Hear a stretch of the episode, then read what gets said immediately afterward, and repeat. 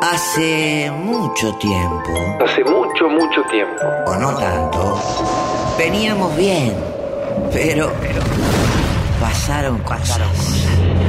Macri perdió, pero ganó.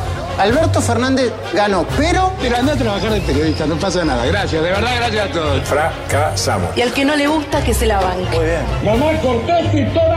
Regala misoprostol como caramelo. Nosotros no tenemos que ser parte de esta corrupción. Marcas que nadie, la pindonga, el cuchuflito. Hay mucha gente que está esquiando. y la belleza de nuestro salón presidencial con toda la buena leche que debe tener. Créanme que yo toco la viola y no he conseguido nunca que un tema del flaco suene en mi viola como suena en la viola de él. Presidente, lo felicito. Presidenta.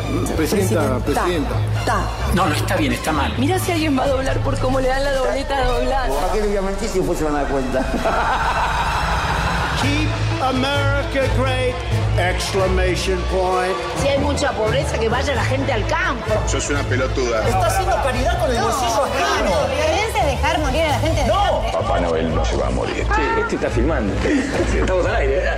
¿Estamos al aire? Es buenísimo, es divertido, a mí me divierte esto. Porque mi familia. Prometo trabajar para que cada chico, para cada, cada chica, cada chique. Primero tenés que meterle el dedo a ver cómo lo tienes. Si lo sacás con algo, no, mi amor. Un homo sapiens contra un dinosaurio se lo comía. Yo amo Italia. Mal educada, mal educada. Un hombre que tiene sus orígenes en el Partido Comunista. ¡Volvimos le voy a contestar? Yo no sé cómo se llama usted. Dígame cómo se llama. Argentina debe devaluar su moneda para pagar sus deudas. Y el problema es que la deuda es como la falopa. Al principio es rica, pero después te mata.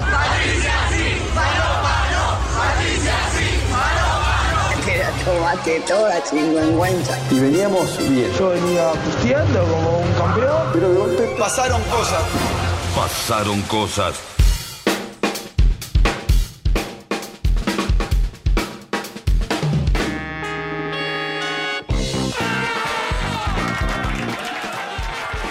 Bienvenidas, bienvenidos, buenas tardes. Esto es Pasaron Cosas. Vamos a estar con ustedes hasta las 4, acompañándolos, acompañándolas a sobrellevar este calorón, este calor que a nosotros nos encanta. De todas formas, muy bienvenido. Le doy la bienvenida a mi compañero Alejandro Wall. ¿Cómo estás, Ale? ¿Cómo estás? No, eh, por supuesto, nosotros eh, nos abrazamos con este clima, a la distancia, por supuesto. eh, porque, Por supuesto, y con barbijo. Y con barbijo y con todos los protocolos, pero un abrazo muy cariñoso, este, de mucha amistad y además de celebración de esta estación del año. Sí, así es, así es. Hay gente que le está pasando mal, sí, hay gente que la pasa mal todo el año también, lo Mm. es, todo, todo eso es cierto, nos gusta el calor. Y bueno, ¿qué vamos a hacer? Flagélennos, critiquennos por esto, pero nos gusta mucho eh, el calor. Aunque te voy a decir Sí. lo que están haciendo algunos canales de noticias, transmitiendo desde la mismísima orilla del mar. Bueno, eso ya me parece un poco cruel, ¿no? Claro. Me parece que innecesario, innecesario. 30 grados en este momento en la costa. ¿Por qué nos hacen esto? No queremos saber que esto está sucediendo. Estas cosas, se hacen, esas cosas se hacen en Instagram. Déjenlas para Claro, Instagram. No, las claro. transmitan en noticias, ¿no? O sea, Si quiero la- la veo, si no quiero no la veo. Esto la verdad me está haciendo daño, me, me considero dañada moralmente en este momento. Lo estoy pasando mal. Pero les va a llover, les va a llover en No. cualquier momento. ¿De verdad? Y me, me, me suena que sí. ¿Vos decís? Som- Somos, la maldad. Somos dos, la dos personas malas, claro, dos personas malas en Se larga a en llover. El claro, ¿Eh? se haga llover, Mauri. El ex, el expresidente también lo disfruta. Mirá qué malo. Claro, él como Y uno está- no es infalible. Eh, está por lanzar una fundación con su propio nombre y evidentemente está laburando en este momento y dice, bueno, que le Macri llueva el desde gato. La costa". ¿Una No, fundación no o sé. una fundición? No, no- no sé si leí bien. Ni una fundición ni la fundación? Macri del gato. Eh, Se bueno. calman todos. ¿Cuál es su apellido? Alejandro Wall se llama. no, Mirta. W-A-L. Pero Mirta. No.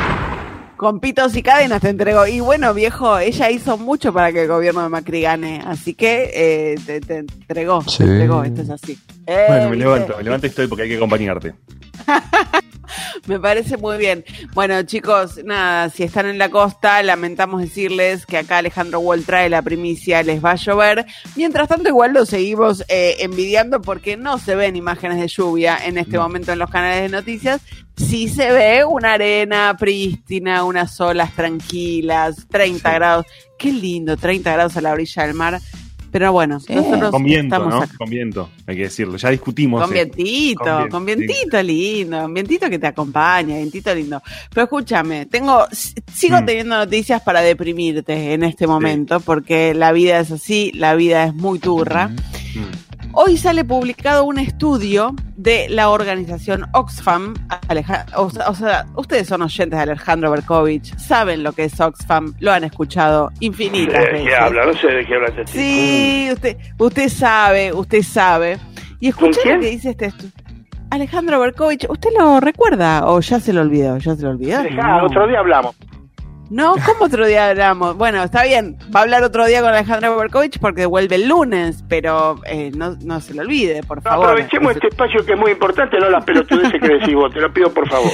Es el conductor de este programa, señor, no es una pelotudez lo que le estoy diciendo. Un poco más de respeto le pido, respeto, por favor, gracias. Estás mal informado. No, estoy No. mal informado. Es él, es él. el conductor. Eso lo tendría que decir el gobernador, no ustedes. No, ¿cómo el gobernador? Lo, lo decimos nosotros que somos sus compañeros, compañeros de este programa. Es Bueno, seguimos hablando, te corto. No me corte, no me corte. Quédese, todos los días me corta. Hoy quiero que se quede, quiero que se quede escuchándome. Un gusto, un gusto muy, muy gentil por sus palabras. Se fue, se fue como Se si se enoja un toque de más con vos, Sí, ¿viste? sí, es, un tono, sí. es un tono más enojado que cuando se enoja con vos que cuando se enoja con Berco. Hay cierto machismo. Eh, tiene sus privilegios, ¿viste? Es una cosa, una cosa. Bueno, sin Samid escuchándonos, les quiero contar que la Fundación Oxfam eh, publicó un estudio que dice que los multimillonarios más ricos del mundo vieron incrementar su fortuna en 3.9 billones de dólares durante la pandemia. Tranca. Según esta, sí, efectivamente, según esta ONG que se basa en particular en datos de Forbes y del Credit Suisse, las ganancias combinadas de las 10 personas más ricas del mundo alcanzaron los 540 mil millones de dólares solamente durante la pandemia. Se la encanutaron toda, chicos. Se la remil encanutaron. Es eh, una ganancia. Está fundiendo medio mundo. que- y un poco sí, un poco sí. Es una ganancia que podría haber eh, servido para costear, eh, no sé, innumerable cantidad de vacunas, que serviría, por supuesto, para paliar ampliamente el nivel de pobreza eh, al- alrededor del mundo. Mira, con lo cre- con lo que creció en 2020, esta, esta, con lo que crecieron en 2020 estas 10 fortunas, alcanzaría para financiar la vacuna universal. Que todos, que todos y todas tengamos vacuna, en vez de esto, que esta calamidad que estamos atravesando, que están los países ahí peleándose por las vacunas, y lograr que nadie caiga en la pobreza por el impacto de la pandemia. Solamente con esta, con lo que ganaron estos 10 mil, mil, mil, mil millonarios solamente en un año. Así estamos, se la encanutaron toda, toda, así- toda, toda. Así eh, se demuestra también cómo eh, la pandemia, ¿te acordás la idea de, bueno, nos va a sacar mejores, vamos a ver si eh, quizás el sistema se rompe? No, sino que expresa como nunca eh, No las funciona. desigualdades, claro, las desigualdades No. del sistema. Igual que gran capacidad de ahorro, ¿no? Esa gente. Eh, ey, bueno, es, eh, hay que encanutar, ¿viste? Esto no es así, no es, no es de la nada. Yo lo conté ayer, por ejemplo. Sí. Uno de mis métodos de ahorro, ahora que, bueno, ahora que no, siempre, últimamente, que los, los protectores solares están tan caros, ayer lo decíamos, 700 pesos el promedio un protector solar, llegan a costar 1.300 pesos los, los factor 30, ni siquiera estamos hablando del factor 50, factor 60. Eh, mi gran método de ahorro es mayo, fines de mayo más o menos, cuando ya empieza a quedar como la resaca de los protectores solares chequeando obviamente que la fecha de vencimiento te dure hasta el próximo verano, Te dure voy dos veranos, por lo menos. Claro. Exa- me compro un par de protectores solares y ya, bueno, cuando llega el verano y están, no sé, dos mil pesos, bueno, yo lo pagué 700, eh, es un, uno de mis métodos de ahorro. ¿Vos tenés algún método de ahorro, Alejandro Yo Well? tengo muchos métodos de ahorro. Viste que cuando arrancamos con la cuarentena eh, íbamos y comprábamos un montón de, de- Sí. de cosas. Eh, y- X. Sí, papel X. higiénico, por ejemplo, no sirve para nada, chicos, no sé qué decirles, pero bueno. Claro.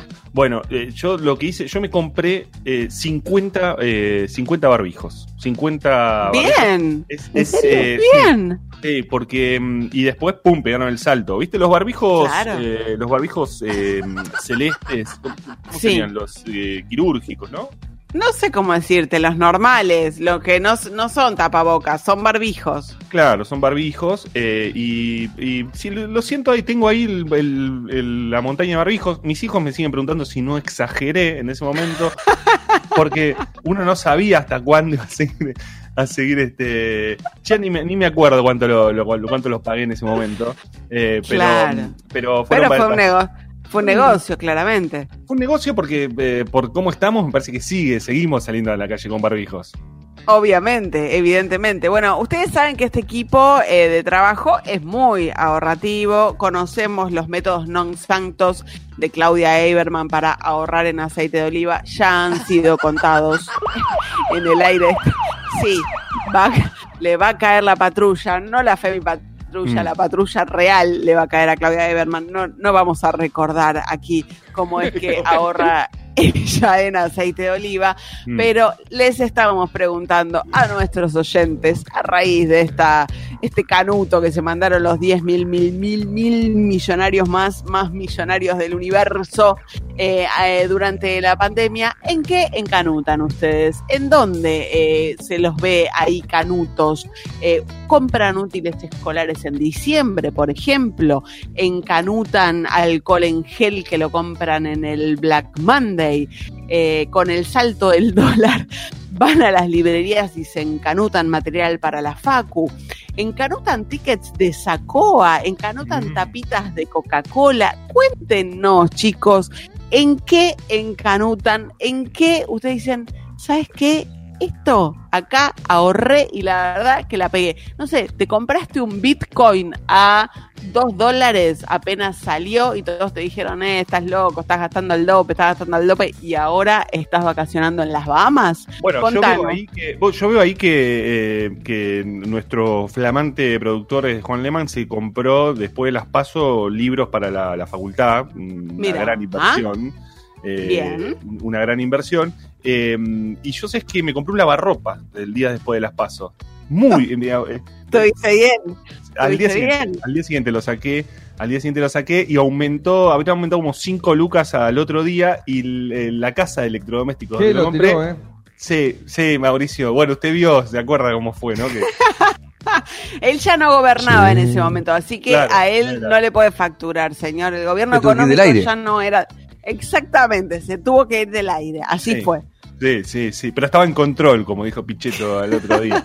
Eh, pero me lo- la, la casa de electrodomésticos a la que se lo compré no, no me lo quiso entregar en un momento. Sí, Mm, me, me estaban suspendió la venta. Me Ellos la estaban porque- encanutando también. Obvio, porque dijeron, pero si nos aumentó y vos lo compraste justo ahí al límite. Ah, Ahora, ahora vos fíjate eh, el cambiazo que metió este programa de radio que pasó de un productor periodístico como Mati Salamone que decía más calle, menos libros, a un productor periodístico como Juan Lehmann que encanuta en libros para la facultad, señor. Eso eh, se llama upgrade en mi barrio. Así que No, yo no, bien. le voy a, no, no. Yo no le voy a soltar la mano a Salamone tan rápido. A mí Leman que me Ese es conquiste el un corazón. chanta de cuarta. No, señor. Tu familia No rufián y alcahuete. Para nada, para nada. Arrancamos así, este pasaron cosas de verano, estamos con ustedes, están con nosotros hasta las 4 de la tarde acá en el aire de Radio con Vos.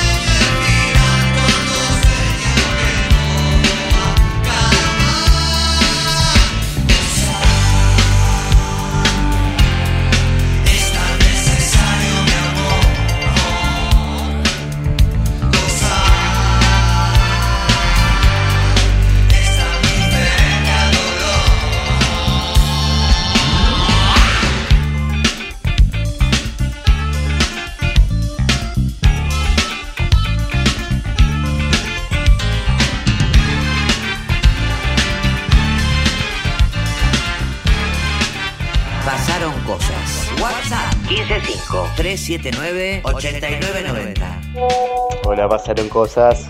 Yo encanuté en Fernet y tengo dos Fernet que me salieron 300 pesos y sube más que el dólar.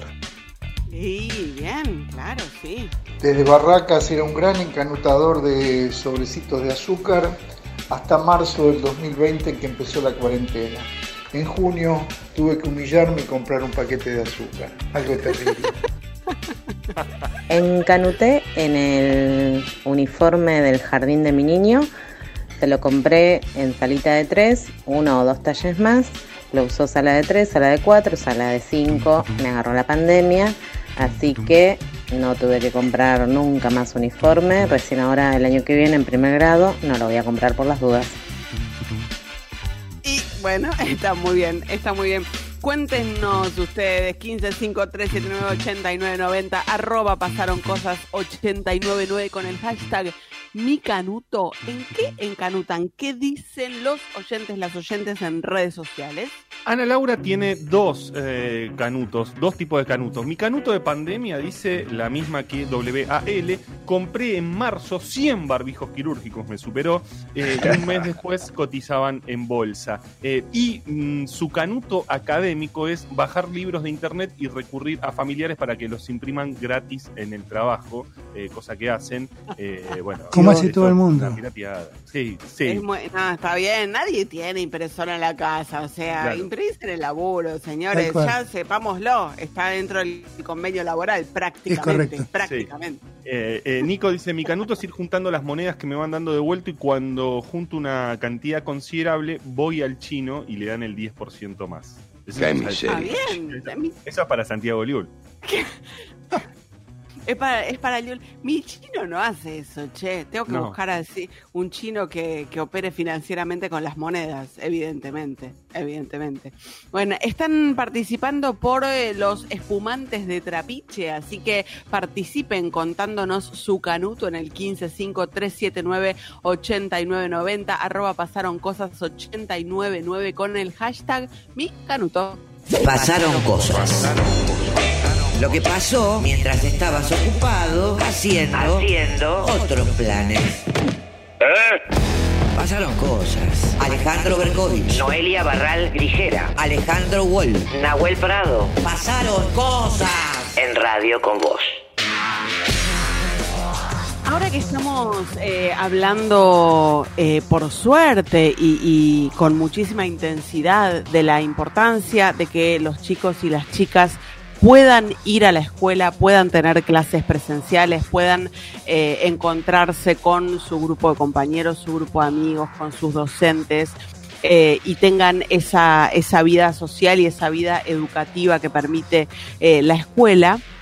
Quiero preguntarles si ustedes sabían, si alguna vez escucharon o si alguna vez se les ocurrió pensar que la mitad de las chicas, la mitad de las niñas que van a la escuela y que menstruan durante el periodo menstrual suele faltar a clases. La mitad de las chicas que menstruan durante el, periodo menstrual suele faltar a clases, a la primaria, en el caso de los últimos grados, las chicas que se desarrollan más tempranamente, a la secundaria, la mayoría de ellas, pero también incluso a la universidad. Eh, este dato surge de, hay muy pocos datos sobre menstruación y muy pocos datos construidos con indicadores públicos. Este dato surge de la primera y única encuesta que un organismo público hizo entre personas gestantes, la hizo el año pasado la Defensoría del Pueblo de la provincia de Buenos Aires entre 1653 y el resultado fue este. La mitad de las chicas dejó de ir a la escuela o a la facultad los días de sangrado. Eh, en parte por eh, dolores o malestares, pero también y en gran parte por vergüenza, por temor a mancharse y por no tener los elementos de gestión menstrual, toallitas, tampones, copita menstrual. ¿Por qué? Porque son caros, chicos, chicas, son carísimos, carísimos. Eh, menstruar cada año eh, les cuesta a las chicas, a las adolescentes, a las personas menstruantes casi tres mil pesos si usan toallitas y casi cuatro mil pesos si usan tampones. Esto en un universo que eh, en promedio gana menos que el universo de los varones. Sabemos que las mujeres en promedio tenemos ingresos 25% eh, eh, menores a los varones. Sobre todo esto se da en las mujeres jóvenes en donde también hay más informalidad laboral, en donde también hay más desempleo. Entonces son algunas cuestiones que se entrecruzan de manera tremenda, de manera cruel para también influir negativamente en eh, los eh, 13, en promedio 13 periodos menstruales que tienen estas chicas, estas mujeres a lo largo de cada año. Esta encuesta también arroja otros eh, datos que son interesantes de tener en cuenta. Más del 30% de las personas encuestadas no había recibido información de ningún tipo sobre la menstruación antes de que comiencen sus periodos menstruales. Un número que sube al más del 40% que no había recibido información de ningún tipo si eh, nos circunscribimos a las personas encuestadas de más de 50 años. Eh, el 75% de las personas encuestadas eh, dijo que elige productos desechables para, su, eh, para sus periodos menstruales. Esto significa toallitas, tampones pero que no tienen información sobre la composición química de estos productos, sobre si pueden o no tener efectos secundarios en su salud y sobre el impacto ambiental que pueden tener estos productos. Y además, por supuesto, el 67%, o sea, casi 7 de cada 10 encuestadas consideró que los productos de gestión menstrual son caros o muy caros y contó que en el último tiempo, sobre todo por la crisis económica, también por la crisis eh, que terminó empujando la pandemia, este 67% tuvo que modificar sus hábitos de consumo por dificultades económicas. Obviamente, eh, eh, casi como coletazo, como consecuencia natural de este panorama, de este escenario, el 95% de las personas encuestadas se manifestó a favor de la eliminación del IVA en los productos de gestión menstrual. El 96,2% se manifestó de acuerdo con que el Estado los provea gratuitamente, de la misma manera que provee, por ejemplo, elementos para la anticoncepción, para la profilaxis, preservativos, anticonceptivos, bueno, que también el Estado pueda proveer, sobre todo para las que más los necesitan, eh, toallitas, tampones, copitas menstruales, y el 90% consideró que es necesario incorporar a la menstruación como un contenido educativo en el marco de la Ley de Educación Sexual Integral. Ya que estamos hablando de educación, de la importancia de la presencialidad, de la importancia que para el futuro de los chicos y de las chicas tiene ir a la escuela, estar con sus compañeros, estar con sus docentes, sepamos que todos los años, una vez por mes, hay chicas que no tienen para pagar un paquete de toallitas, que son caros, que no tienen para pagar un paquete de tampones, que son caros, y que por eso dejan de ir a la escuela y no es una vez en sus vidas, un año por la, aparición de una pandemia eh, que eh, es ocasionada por un virus en muchas ocasiones mortales, sino que es algo que les sucede todos los meses de su vida, que termina impactando, por supuesto, no solo en su vida y en su carrera educativa, sino también en su vida social, en su vida laboral, y que hay algo que el Estado puede hacer con esto, que es garantizar la provisión gratuita para quienes más los necesitan de estos elementos de gestión menstrual. Por supuesto que hay proyectos presentados en el Congreso de la Nación para conseguir algunas de estas eh, medidas, o la rebaja del IVA, o la gratuidad en la entrega de estos productos.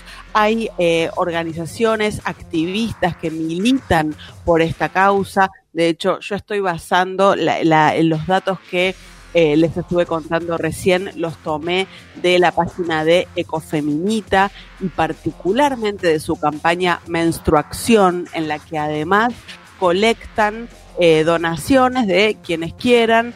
Pueden donar toallitas, pueden donar tampones, se las hacen llegar eh, y también pueden donar, por, por supuesto, copitas menstruales, se las hacen llegar a las chicas que las necesitan y que no pueden pagarlas porque, bueno, obviamente las necesitan todos los meses. Esto termina impactando en que muchas chicas no vayan al colegio. Es algo de lo que no se suele hablar mucho, a veces da vergüenza, a veces da un poquito de asquito, pero la verdad, chicos, chicas, la mitad de la población del mundo menstrua, así que saquémonos el tabú y hablemos de esto que también termina impactando en la vida de las niñas, las adolescentes y las personas menstruantes. Che, rompete ese Twitter. A veces en Twitter se pasan de pelotudos. Arroba, arroba pasaron cosas 899. Radio con Voz 899. No aplaudamos al mosquito, combatámoslo en serio. Para combatir el dengue, el zika y el chikungunya, evitemos que los mosquitos piquen y se reproduzcan. Usemos repelentes, coloquemos tules en la cuna de los bebés y demos vuelta a contenedores para que no se acumule el agua. Si tenés fiebre alta, dolor de cabeza y dolor muscular, no te automediques y acudí al médico. Encontrá más información en argentina.gov.ar. Argentina Unida, Ministerio de Salud, Argentina Presidencia. Suave, suave estar por el placer de descansar. ¿Sabías que la etiqueta de eficiencia energética te permite conocer de manera rápida y fácil cuánto consumen los electrodomésticos? Accede a simulador.edenor.com y seguí nuestros consejos para ahorrar en tu factura. Edenor es tu energía, la mejor energía argentina. ¿Alguna vez te preguntaste por qué pagás tanto por un agua saborizada? Este verano, soltá el pagarte más. Probá las aguas saborizadas Bagio Fresh. Son ricas, livianas y tienen verdadero jugo de frutas Bagio. Este verano, con agua saborizada Bagio Fresh, soltate y viví fresh. Para ser competitivo en la industria es necesario contar con una flota de vehículos acorde con los tiempos que corren. Por eso, a la hora de renovar el parque automotor, piense solo en el especialista. Adrián Mercado, líder en subastas industriales. The Sound Melier presenta Capullito de rosas que tienes para mí. Lágrimas de amor junto a la Charo de Tonolec. Corazoncito mío. Videoclip disponible en YouTube y en todas las plataformas digitales. Mi hijo usa aparatos de ortodoncia. Lo que no sabía es que acumulan bacterias que podrían afectar su salud. Las tabletas limpiadoras Corega Tabs eliminan el 99,99% de las bacterias que causan el mal olor en 3 minutos. Proba Corega Tabs. Es práctico y funciona. Son pequeñas o medianas. Son fuertes, resistentes, decididas. Son nuestras pymes. Y como siempre, Banco Crédito las acompaña. Nuevos créditos pyme para inversión productiva. Tasa fija 30%. A pagar en 48 meses. Donde haya una pyme, vamos a estar. Banco Credicop Cooperativo. La banca solidaria. Costo financiero total 34,50% destinado a la cartera comercial vigente desde el 16 de octubre de 2020 al 31 de marzo de 2021, sujeto a evaluación crediticia el cumplimiento de requisitos exigidos por Banco Credicop y normativa aplicable. Más información en www.bancocredicop.coop. Moura, la batería de las principales automotrices. Si es batería, es Moura. ¿Sabías que el consumo de energía eléctrica aumentó un 20% en los hogares durante el aislamiento? Accede a simulador.edenor.com y seguí nuestros consejos para ahorrar en tu factura. Edenor es tu energía, la mejor energía argentina. Tomás algo frío, un pinchazo. Tomás algo muy caliente, otro pinchazo. Eso podría ser sensibilidad dental y es algo que no deberías ignorar porque con el tiempo puede empeorar. Proba con Sensodine, la marca número uno recomendada por odontólogos para la sensibilidad dental. Para más información visite sensodine.com.ar. El mejor gimnasio te espera. On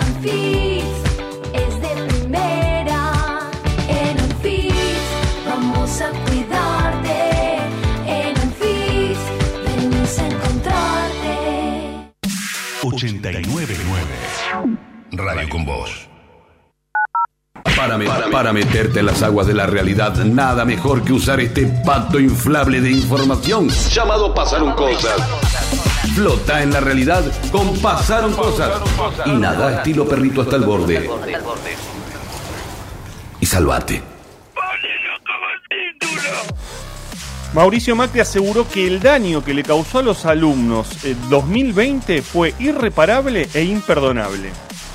El expresidente sí, reapareció en un mensaje que publicó en su cuenta de Facebook. Aseguró allí que no estamos así por la pandemia, sino que estamos así por la impericia del gobierno. Dijo Macri que tomó una secuencia de decisiones erradas en casi todos los temas que nos hicieron perder un año completo de escuelas. En la publicación en Facebook también anunció la creación de una fundación que va a llevar su nombre y está claro que Juntos por el Cambio ha encontrado una bandera política. Eh, convoca también a una movilización el 9 de febrero para pedir la reapertura de las escuelas.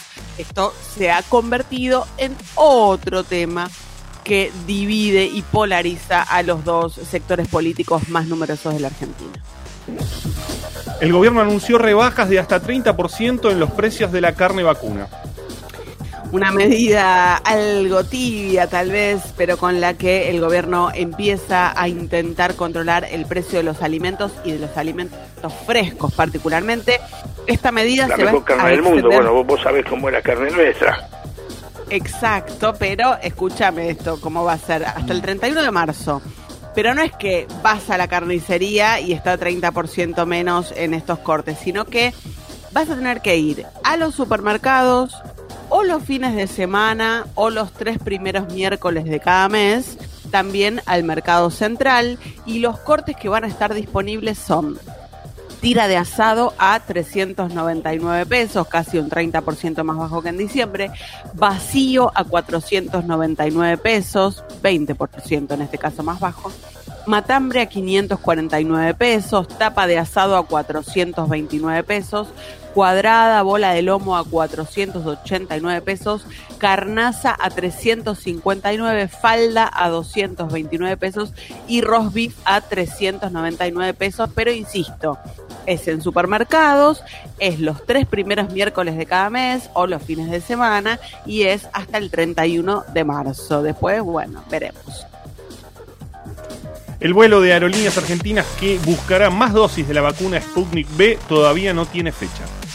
Se confirmó oficialmente la demora de este eh, nuevo vuelo que va a partir a buscar vacunas. Se pensaba que iba a salir el jueves, primero habían dicho, siempre extraoficialmente. Después, durante el fin de semana, bueno, ayer finalmente el presidente de Aerolíneas Argentinas, Pablo Seriani, publicó en su cuenta de Twitter un mensaje en el que explicó que el vuelo se postergó por un problema en la coordinación de la logística entre todos los actores de la cadena de traslado. Hay mucho hermetismo en el gobierno con estas demoras que tienen que ver con problemas eh, logísticos y problemas de... eh, provisión y de producción en la Federación Rusa. La Argentina está así como, viste, cuando te dicen en sus marcas, listos, en cuanto le den la luz verde sale a buscarlas, pero como está pasando en todo el mundo también con la Sputnik B, hay problemas de producción y aquí estamos esperando que nos den luz verde para ir a buscar más vacunas. Un incendio en el Bolsón ya arrasó con 6.500 hectáreas. Tremendo, no sé si vieron las imágenes, pero dolorosísimas. El fuego se desató el domingo por la tarde en la zona de Cuesta del Ternero. Hay más de 100 bomberos intentando controlar el incendio. Hasta el momento hay un herido, siete personas tuvieron que ser evacuadas y por supuesto muchísimas pérdidas de fauna, de flora, porque estos incendios terminan teniendo ese costo ambiental. Hay deportes también con Alejandro Wolf. Juega el Leeds de Marcelo Bielsa, será visitante frente al Newcastle por un partido de la fecha 20 de la Premier League. Eh, será a las 15 de Argentina, televisará ESPN 2. Viene de dos caídas el equipo de Bielsa en la Premier, después de haber eh, goleado, de haber goleado 5 a 0 con mucha irregularidad. Eh, hoy le será visitante frente al Newcastle en una Premier que ayer tuvo el despido de Frank Lampard como entrenador del Chelsea. 31 grados 9 en la ciudad de Buenos Aires. ¿Viene la lluvia? ¿No viene la lluvia? Bueno, no parece estar en el horizonte. Sí está nublado, sí va a seguir nublado mañana, los próximos días. Pero lloverá, no lloverá, qué duda existencial. Ah, no, esa era la consigna de ayer, chicos. Son las 13:40 en toda la República Argentina. Seguimos haciendo, pasaron cosas hasta las 4 de la tarde. Una panzada de información. ¿Qué periodismo es eso? Pasaron cosas. Pasaron cosas, ¿eh? Alejandro Berkovich. ¿Qué hace Berkovich? Noelia Barral Grijera. Noel Barral Grijera. Alejandro Wall. W-A-L. Y Nahuel Prado. Es uno de los tipos más creativos que vi en mi vida. Pasaron cosas.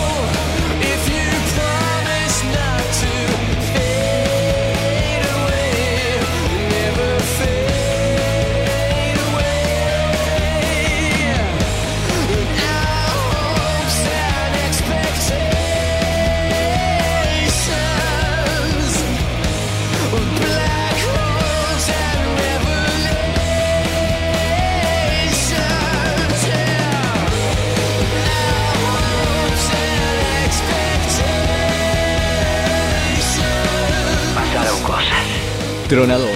Agua y soda a tu casa o empresa. 30 años de experiencia y pureza en el mercado. Llámalos al 4201-2627 o al WhatsApp 15 50 22 92 28. Encontralos en las redes como Agua Tronador. Comprale a las pymes. Tronador. De todas, la mejor. Pasaron cosas. WhatsApp 155 379 8990. Yo encanuté y un poco me avergüenza en whisky, pero creo que hice un gran negocio, además de darme una dosis importante de tranquilidad. Jamás vergüenza, compañero, por favor. Es una gran, gran forma de encanutar, ¿Con obviamente. quién se cree que está hablando? Claro, ¿qué pro- eh, pensó que estábamos todavía en la inmensa minoría? No entiendo, no entiendo por qué le da vergüenza. A ver. Hola chicos, les tiro un alto tip.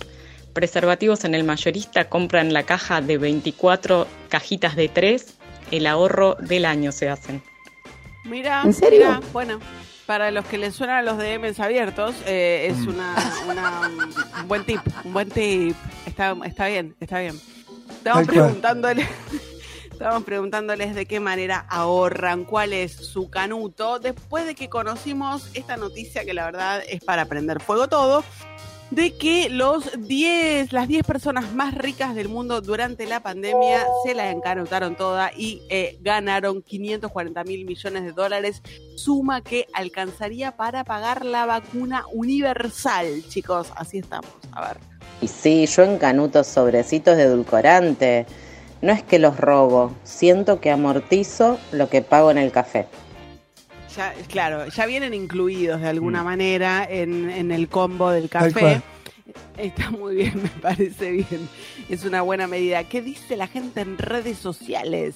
Mucho alcohol, ¿no? Eh, mucho alcohol. Roxana dice, mi canuto en casa aprovechamos las promos de birra y de vino y nos estoqueamos bien y lo pagamos en cuotas sin interés, eh, con lo cual tiene para ver muchos meses. Eh, Mercado Milo Libre. dice, mi- sí, no, bueno, tal vez en otro. Eh, Milo dice, mi canuto es llenar la pelopincho hasta la mitad para ahorrar el agua. No, señor, pero es- las plantas, pero eh, y después te metes en la pelopincho por donde te llega.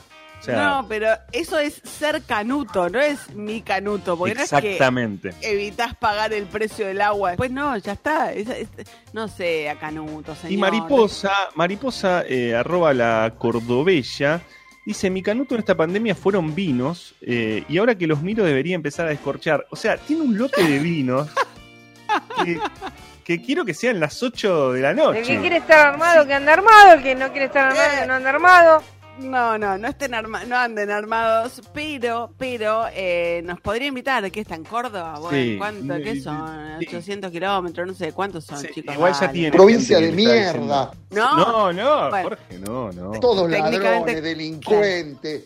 Técnicamente cuando lo dijo hablaba de Córdoba, pero nosotros no validamos la opinión de Jorge respecto de nuestros eh, queridísimos cordobeses. Yo la Eh, verdad no puedo creer que me digas eso. Te lo digo, te lo digo. Sigan participando. 155-379-8990. Arroba pasaron cosas 899. Hashtag mi canuto. Hoy que es martes, comimos, los chicos comieron en la radio gracias a Sí Pastrón. Sí Pastrón nos trajo unas delicias totales para comer. Les pueden pedir por teléfono, WhatsApp, por la tienda nube. Mirá qué modernos, mirá qué, qué bien. La tienda nube es cipastron.mitiendanube.com. Están en Arevalo 1502, esquina Cabrera. Hacen unas cosas muy deliciosas, muy deliciosas. Así que no se los pierdan a los chicos de Cipastron. Ahora nos vamos al deporte de la mano de Alejandro Wall. Ayer eh, los eh, gladiadores, la selección argentina de handball, eh, quedaron muy cerca de meterse por primera vez en cuartos de final de un mundial de los ocho mejores, que era la, básicamente el objetivo que que buscaba esta selección de handball en el mundial de Egipto. Eh, estuvo, al frente eh, en el partido con Qatar buena parte de- del partido. Eh, se les escurrió de las manos por la, por la mínima diferencia. Incluso una última jugada de Fede Pizarro, eh, el, gran goleador que tiene esta, selección, que el árbitro pudo haber cobrado penal. Eh, incluso hay una discusión al respecto, pero dejó seguir eh, y, pudo quizás haber cambiado el partido, le pudo haber dado el empate a la selección eh, argentina. Después de eso le quedaba, después de la derrota frente a Qatar, que además eh, ya se está convirtiendo en una especie de, de- monstruo para la selección argentina, porque ya había eh, sido rival anteriormente y había, lo había dejado afuera, pero decía que después de, la, de esta derrota frente a Qatar le quedaba la esperanza de un empate entre Croacia y Dinamarca. Eh, y bueno, fue, no para, fue para los daneses el partido, el empate le hubiera dado la, la clasificación argentina, pero los daneses se quedaron con el partido, con la clasificación, fueron los, que pasaron a, cuartos de final eh, junto a los cataríes. Eh, queda después de esto y después de este, de este mundial en el que, bueno, ahora se terminó esta historia, pero quedará seguir construyendo para la selección argentina. Tiene y le queda, digo, el- el hito de lo que fue el triunfo frente, frente a, Croacia. Eh, em, no pudo con Qatar, re- recién decía, en los dos últimos mundiales, eh, Qatar había sido también el equipo que había eliminado a Argentina, incluso en, los Juegos Olímpicos de, Río de Janeiro, eh, pero le queda ese avance y lo que pudo, lo que pudo hacer frente a Croacia. Es una selección, la de handball, que está, que crece con el tiempo, por supuesto tiene a su figura a, a Diego Simonet, están están los hermanos, está Pablo, está Sebastián, pero eh, eh, Diego, el jugador del Montpellier, eh, es sin duda figura, Pizarro lo mismo, y que se construye alrededor de- de- del entrenador del español Manolo Cárdenas, entrenador con la selección argentina desde el año 2017, eh, que, insisto, viene, que ganó el oro en Lima en los últimos Panamericanos, y que tenía no solamente el objetivo del Mundial de Egipto, sino también los Juegos Olímpicos de Tokio. Y, y ese va a ser la nueva perspectiva de la selección de handball de estos gladiadores, va a ser eh, Tokio 2021. Eh, todavía hay mucha discusión acerca de si eh, los Juegos Olímpicos en Tokio se van a, se van a disputar, eh, no solamente por la versión que dio la semana pasada de Times eh, en cuanto a que el gobierno japonés, la, administración nacional japonesa, no, no específicamente el gobierno de Tokio, habían decidido dar de baja los Juegos. Hay muchísimas presiones, mm, tanto del Comité Olímpico Internacional como de los sponsors que vinieron poniendo, que vienen poniendo dinero para la organización, que no pudieron tenerlo en 2020 por la pandemia. Eh, en 2021 eh, comienza a ser algo que eh, que, que empieza a ser visto de manera negativa por, por- la, opinión pública japonesa, la- la- el hecho de hacer en medio de esta pandemia, de organizar unos Juegos Olímpicos. Para el Comité Olímpico Internacional es su máximo producto. Eh, no- Claro. no, no hacer, o sea, venir suspendiendo de lo que fue 2020, pasarlo a 2021 eh, y que quede inconcluso, eh, bueno, mm, puede ser fuerte. Hay una, una versión que surgió en las últimas horas que el estado de, de Florida se, eh, se ofrece para, para albergar a, a los juegos. Eh, Ah, la- ya, ya empiezan a disputarse ahí también, claro, aparece la, la pulseada. Sí, siempre, eh, eh, si- siempre está esa, esa idea de, de, de- de- de la puja, ¿no? Y de, de poder cambiar de sede.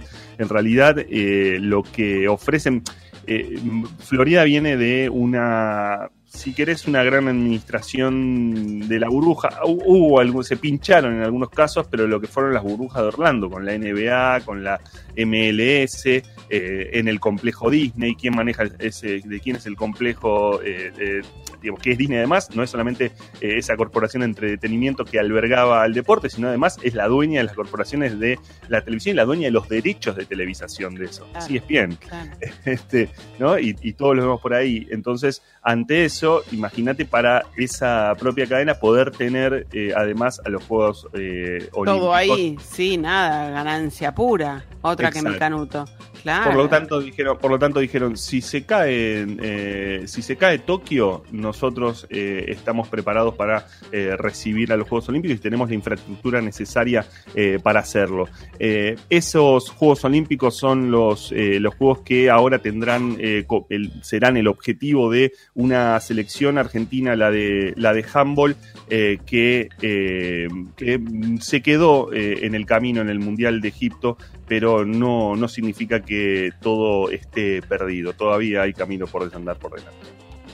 Bueno, ojalá que así sea. Son las 13.53, 31 grados 9 en la ciudad de Buenos Aires. Sigue nublado, la lluvia no aparece, chicos. Esperemos que venga en algún momento y que traiga alivio y que traiga un poquitito de fresquito. Eh, seguimos hasta las 4 de la tarde con ustedes acá en Pasaron Cosas. ¡Ey! ¡Quédate! ¡Quédate! Te pedimos el postre. Cuando cruzas una raya, después no, es difícil parar, ¿eh? Pasaron cosas. Alejandro Berkovich. Noelia Barral Grijera. Alejandro Wall. Y Nahuel Prado. Pasaron, pasaron cosas. En radio con vos. Radio con Voz. Radio 899. El esfuerzo está valiendo la pena. No nos descuidemos ahora. Cuidarte es cuidarnos. Buenos Aires Ciudad junto a las empresas de higiene urbana. Moura, la batería con mayor durabilidad. Si es batería, es Moura. ¿Conocés Paraná? Te invitamos a un viaje con naturaleza, aventura, cocina con identidad regional, turismo de reuniones, historia, cultura y los mejores atardeceres del río, muy cerca de Buenos Aires, Córdoba y Rosario. Más info en paranaturismo.com.ar. No te desesperes, que nada te va a atar. Para todos los Argentinian Funky Lovers, Paltan de Mood The Argentinian funky lover. presenta lo nuevo del Funky Soul, Resistencia. Ya disponible en todas las plataformas digitales para empezar tu día con puro funk. Paltan de Mood. Apaga lo que te preocupa. Apaga la incertidumbre. Apaga lo malo. Este año, encendamos las ganas de dejar de fumar. Empezá con la ayuda de Nicotinel. Pedilo en Rappi. Nicotinel es un medicamento que contiene nicotina. Vayas a donde vayas, en Action Energy llévate un premio siempre. Porque a X lugar que vas, X premio. Pelotas de fútbol argentino, PlayStation Store gift cards exclusivas, descuentos en combustible, sorteos de PlayStation 5 todas las semanas y mucho más. Vení a Action Energy y llévate un premio siempre. Vení a donde vamos. Promoción sin obligación de compra válida del 18 del 1 de 2021 hasta el 28 del 2 de 2021. Bases y condiciones en la promox.com. Yo uso una placa de descanso para dormir. Lo que no sabía es que acumula bacterias que podrían afectar mi salud. Las tabletas limpiadoras Corega Tabs eliminan el 99,99% de las bacterias que causan el mal olor en 3 minutos. Proba Corega Tabs. Es práctico y funciona. Se viene el clima con un fico que es frío y calor. El clima ideal lo pone vos. Con un Filco ahorras mejor. Filco, Filco, Filco. ¿Se puede decir algo nuevo sobre Borges? Los avances científicos del siglo XXI han abierto una nueva puerta de entrada a su obra. Walter Sosa Escudero es nuestro guía bilingüe entre el universo borgiano y la ciencia de datos. Borges, Big Data y yo. Guía nerd y un poco rea para perderse en el laberinto borgiano de Walter Sosa Escudero. Publicó Siglo XXI. Suave, suave estar. Por el placer de descansar. Suavestar, colchones y somieres. Qué lindo ese tema, Iken. IPF presenta su nueva fórmula de Infinia con tecnología molecular. Una fórmula diseñada para toda esa gente que tiene ganas de subirse al auto y salir. Una nueva tecnología que maximiza la limpieza para que tu motor rinda como el primer día, alcanzando los estándares de calidad más exigentes del mercado. Porque no solo se trata de volver a andar, sino de andar mejor. IPF Infinia, la evolución del combustible. Nuevas gaseosas Bagio Fresh. Nuevas gaseosas Bagio Fresh. A un precio que te cierra. Son Bagio, son buenas de verdad. 899 Radio con Voz. Hola, Tere. Te invitamos a ver Otelo de William Shakespeare según la versión del maestro de clowns Gabriel Chame Buendía. En su gira por España, en el diario El País escribieron lo siguiente. Es un espectáculo ingenioso, de orfebre, de cuatro actores argentinos espléndidos. Creo que no hace falta decirte nada más. Tenemos entradas para vos y si te anotás en arroba teatro con vos en Instagram, Twitter y Facebook podés ganártelas y pasarlo bien. Radio con Voz, la radio que apoya a los artistas.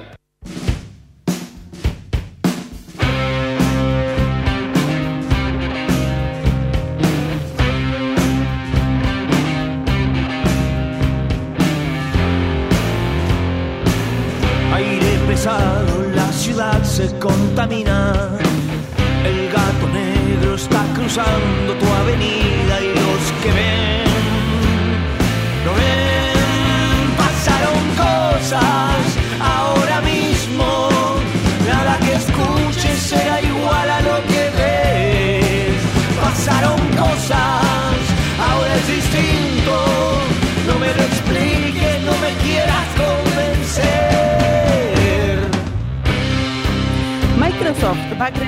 robot que va a permitir que chatees con un amigo, un familiar, una celebridad o un personaje de ficción ya muertos. Para crear las conversaciones van a sacar información que esté disponible en redes sociales de charlas previas. Así como lo escuchas, chatear con los muertos. Alto cringe, dirían los chicos hoy, ¿no?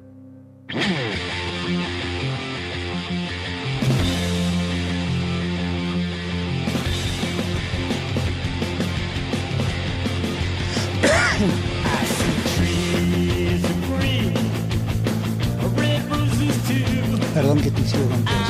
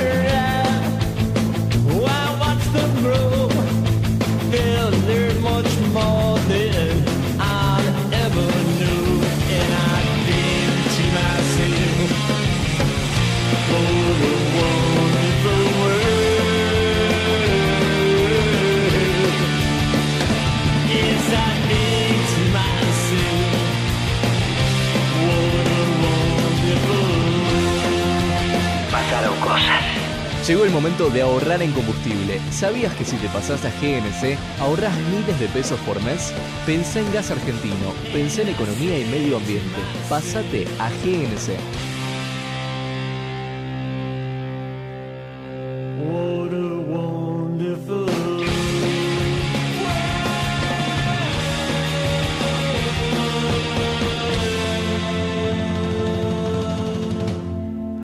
Pasaron cosas. WhatsApp 155-379-8990. Yo ahorro en cada cosecha en Canuto uno o dos frasquitos en, en la casa y cuando la China piensa que no hay más, ¡salalán! sacamos eso y no tenemos que pegar y aguantamos hasta la próxima cosecha. Yo te ahorro en aceite de coco. En esta pandemia no la meto ni loco.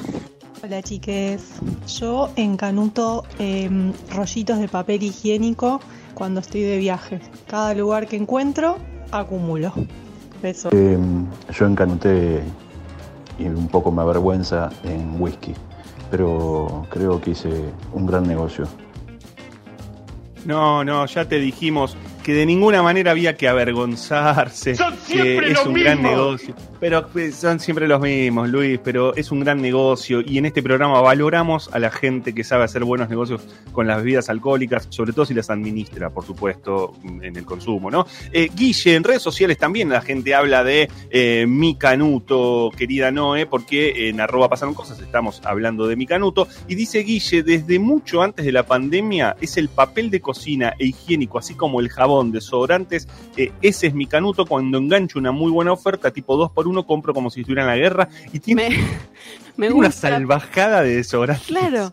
Lo que no entiendo es en qué momento va a terminar de usar esos desodorantes. O sea, son para, para, le- para legárselo a sus Sí. hijos y a sus nietos, claramente. Pues, Libertad dice, mi canuto de docente pre-COVID, llevarme las tizas del colegio privado para usarlas en la escuela provincial donde nunca hay canuto de pandemia eh, y a la vez comprar morrón cuando baja eh, y congelarlo. Eh, Marce tiene eh, mi canuto eh, en el azúcar. Tapo la marca, dice Marce, y nos muestra el azúcar rubio durante varios meses. Cada oferta de azúcar sigan participando con mi canuto en arroba. Pasaron cosas 899. Para quienes ahorran comprando preservativos en el mayorista hay un tip mucho mejor. Si tenés obra social, la obra social te las tiene que cubrir. Eh, te tienen que hacer el reintegro presentando la factura. Hola, en latas ¿eh? de cerveza. Carísimas están ahora. Sí, las latas de cervezas eh, pegaron un salto post pandemia, ¿eh? Alejandro Wall se llama. No, pe- pero Mirta, ¿por qué siempre... No, ¿por qué siempre entienden? eh? La gente que ha encanutado. A ver, escuchemos uno más, Mauro, dale. Hola, pasaron cosas. Yo lo que me incauté fueron eh, latas de palmitos que compré por 70, 80 pesos, ahora están 3, 4 veces más, hace un año y medio. Golazo. Saludos Vicky de Parque Chacabuco. Bien, bien por ella, me parece bárbaro. ¿Hay alguno más? Buenas, comprar mallas a fin de temporada, eh, ese es uno de mis encanutadas. Es buena esa, porque las mallas son como los protectores solares. Después te salen un huevo, chicos. Es una muy buena encanutada. Me encanta. Sigan mandando porque no dejan de ser tips que también nos sirven a todos. Sigan mandando sus canutos a arroba pasaron cosas 89. Canuto también en el 1553798990. Mensajes breves, mándenos, mándenos. Ahora vamos a ir a la primera entrevista de la tarde porque, bueno, obviamente la pandemia sigue siendo un gran tema de preocupación. Estamos en comunicación con Enio García, es jefe de asesores del Ministerio de Salud de la provincia de Buenos Aires y hablábamos hace un ratito de cómo se está preparando la provincia para iniciar este plan masivo de, vacunación, perdón, así que está bueno tener esta, comunicación para que nos cuente. Hola Enio, buenas tardes, te saluda Noelia Barral Grijera y también Alejandro Wall acá en Radio con Vos. Hola Noelia, Alejandro, buenas tardes, ¿cómo están? Bien, muchas gracias por estos minutos. Eh, sabemos que la provincia ya está distribuyendo en las eh, 300 escuelas que van a ser centro de vacunación los freezers, las eh, heladeras, lo, todo lo- la cartelería que va a servir para convertir a esas escuelas en centros de vacunación.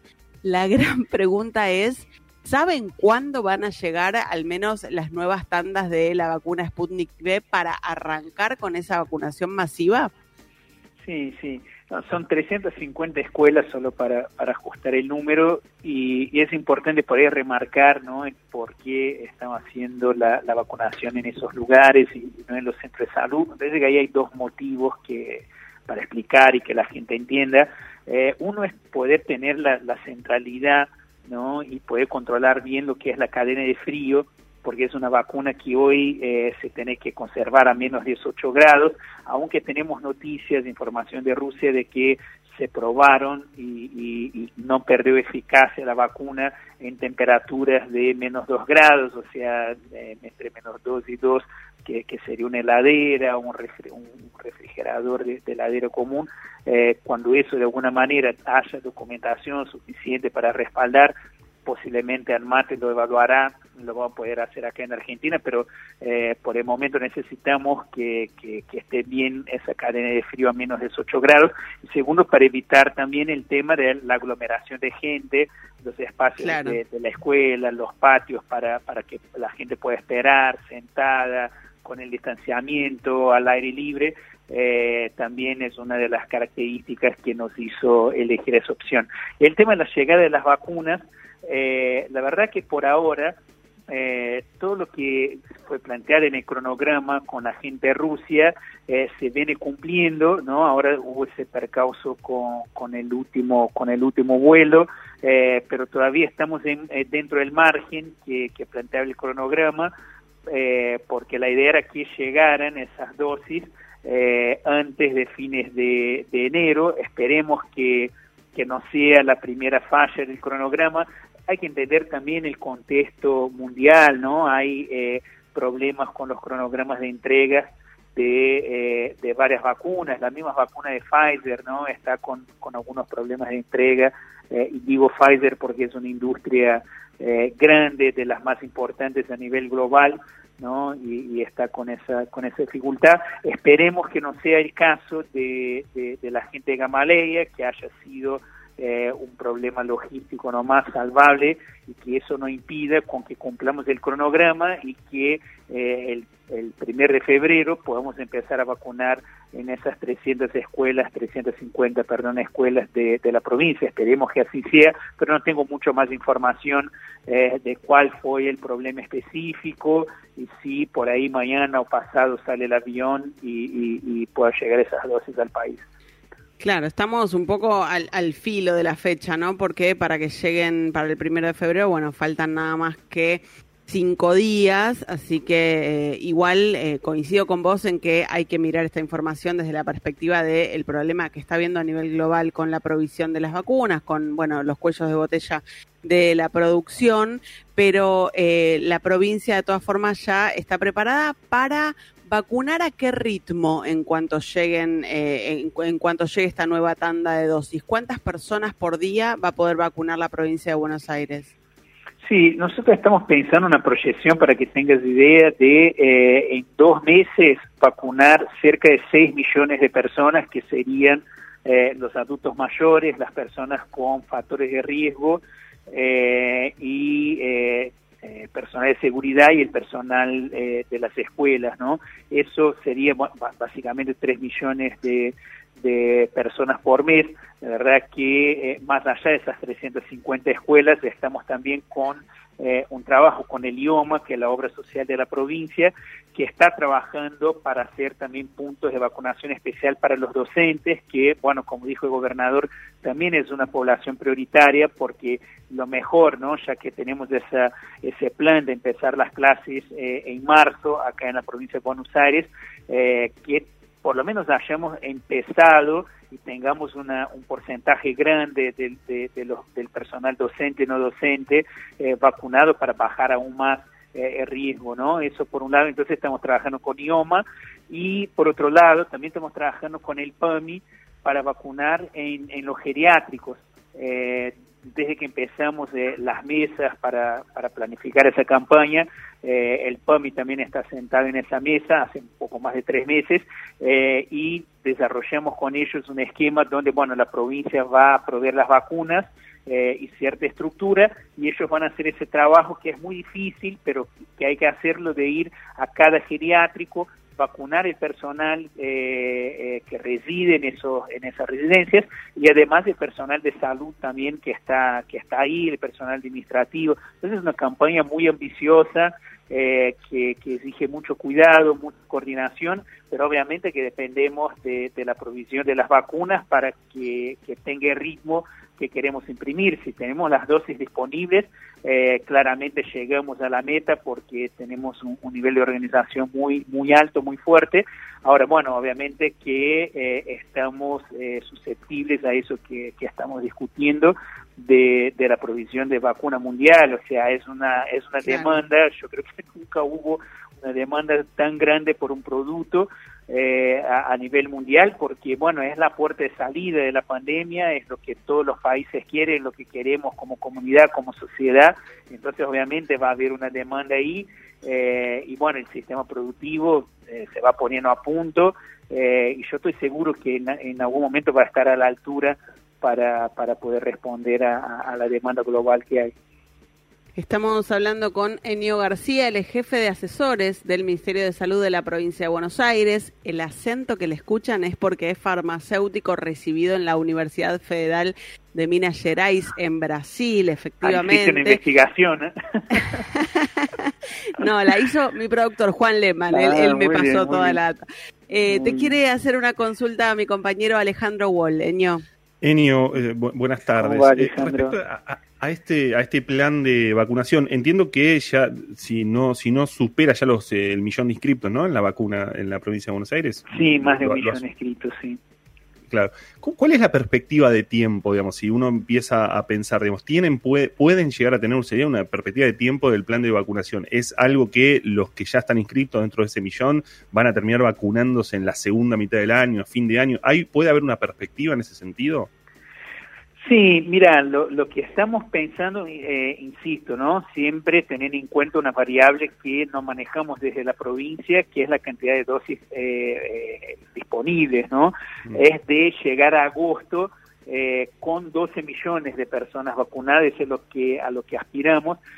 Insisto, depende de dos variables, uno la disponibilidad de vacunas y otro la adherencia de la gente. En Argentina hay históricamente mucha eh, adherencia a, la, a, las vacunas. O sea, no solo tiene un plan de vacunación, un calendario de vacunación bastante completo, sino que suele lograr eh, altas coberturas, eh, fundamentalmente porque, bueno, hay un trabajo de, de, de, del sistema de salud para que eso ocurra, pero hay una adhesión, una adherencia de la población hacia las vacunas.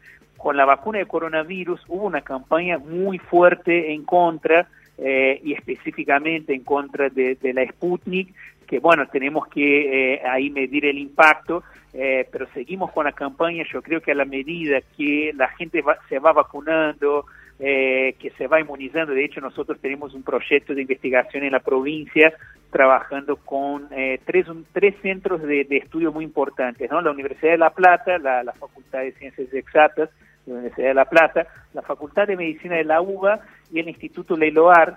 Con esas tres instituciones estamos trabajando un proyecto eh, para titular los anticuerpos neutralizantes, para eh, saber, bueno, por eh, intentar eh, tener una idea por cuánto tiempo duraría la inmunización producida por la vacuna, para saber también qué posibilidad no Eh, esa vacuna tiene de inmunizar posibles cambios en, en las variantes del virus. Entonces estamos haciendo un trabajo muy serio, muy fuerte, eh, para que tengamos toda la información y que la campaña sea segura, que tengamos los datos. Estamos haciendo un trabajo de, de vigilancia, lo que llamamos y- farmacovigilancia. y- y eh, van viendo o, sea, o- o- o- o pueden ver eh, que hay una ruptura, esa desconfianza o eso que, que recién vos eh, hablabas de bueno una campaña en contra ¿no? de, de la vacuna de Gamaleya o de, de, bueno de muchos reparos, incluso de bueno de sectores de la oposición eh, y Sí. demás.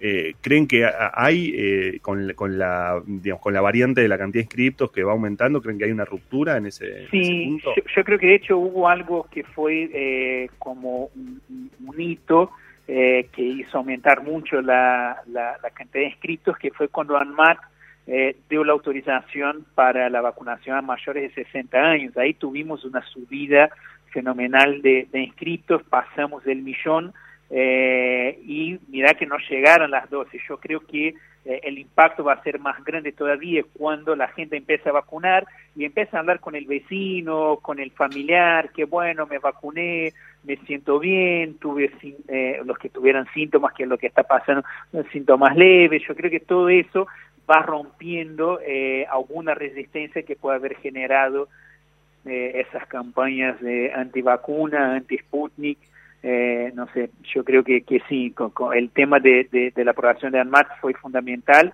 eh, y, y- y el comienzo de la vacunación, hoy porque la vacunación está muy direccionada a lo que es el equipo de salud, pero cuando llegue la, a la gente, digamos, que está por afuera del sistema, ¿no? Eh, yo creo que ahí va, eh, el, el boca a boca, el famoso boca a boca, va a ayudar mucho en la adherencia.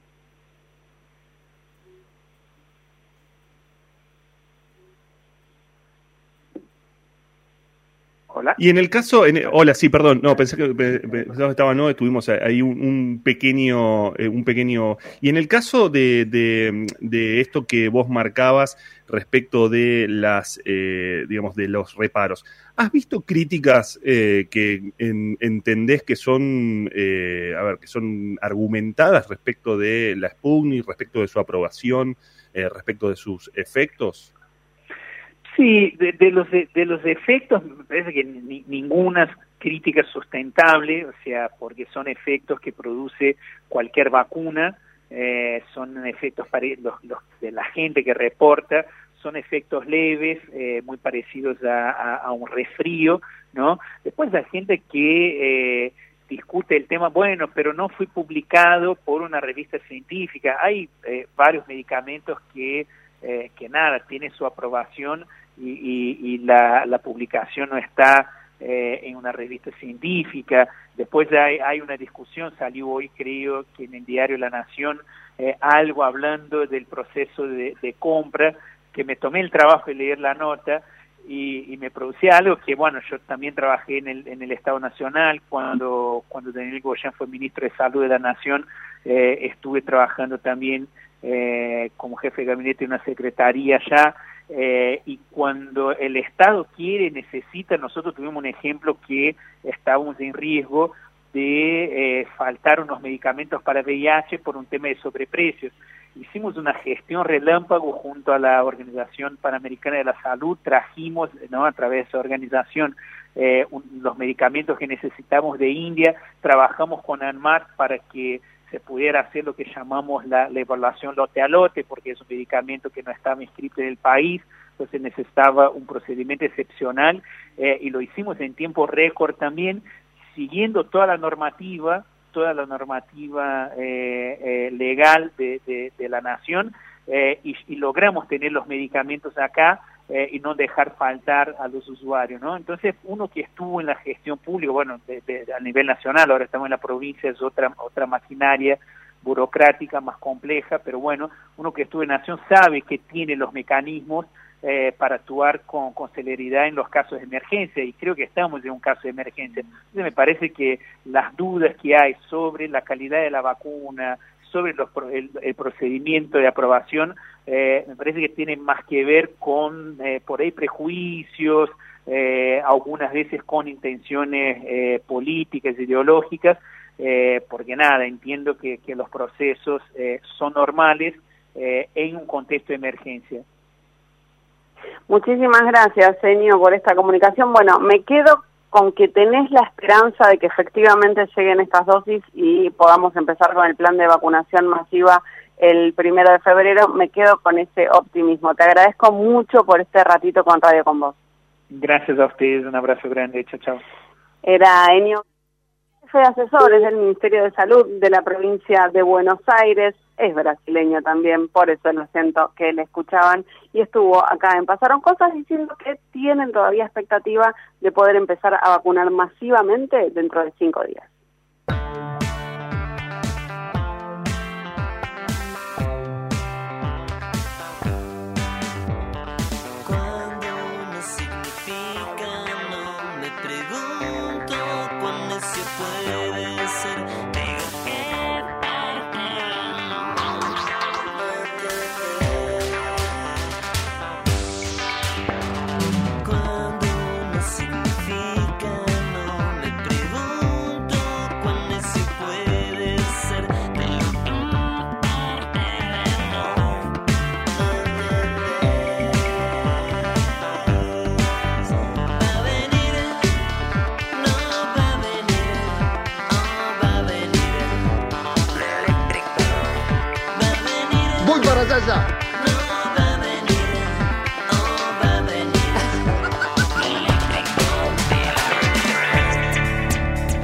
Se está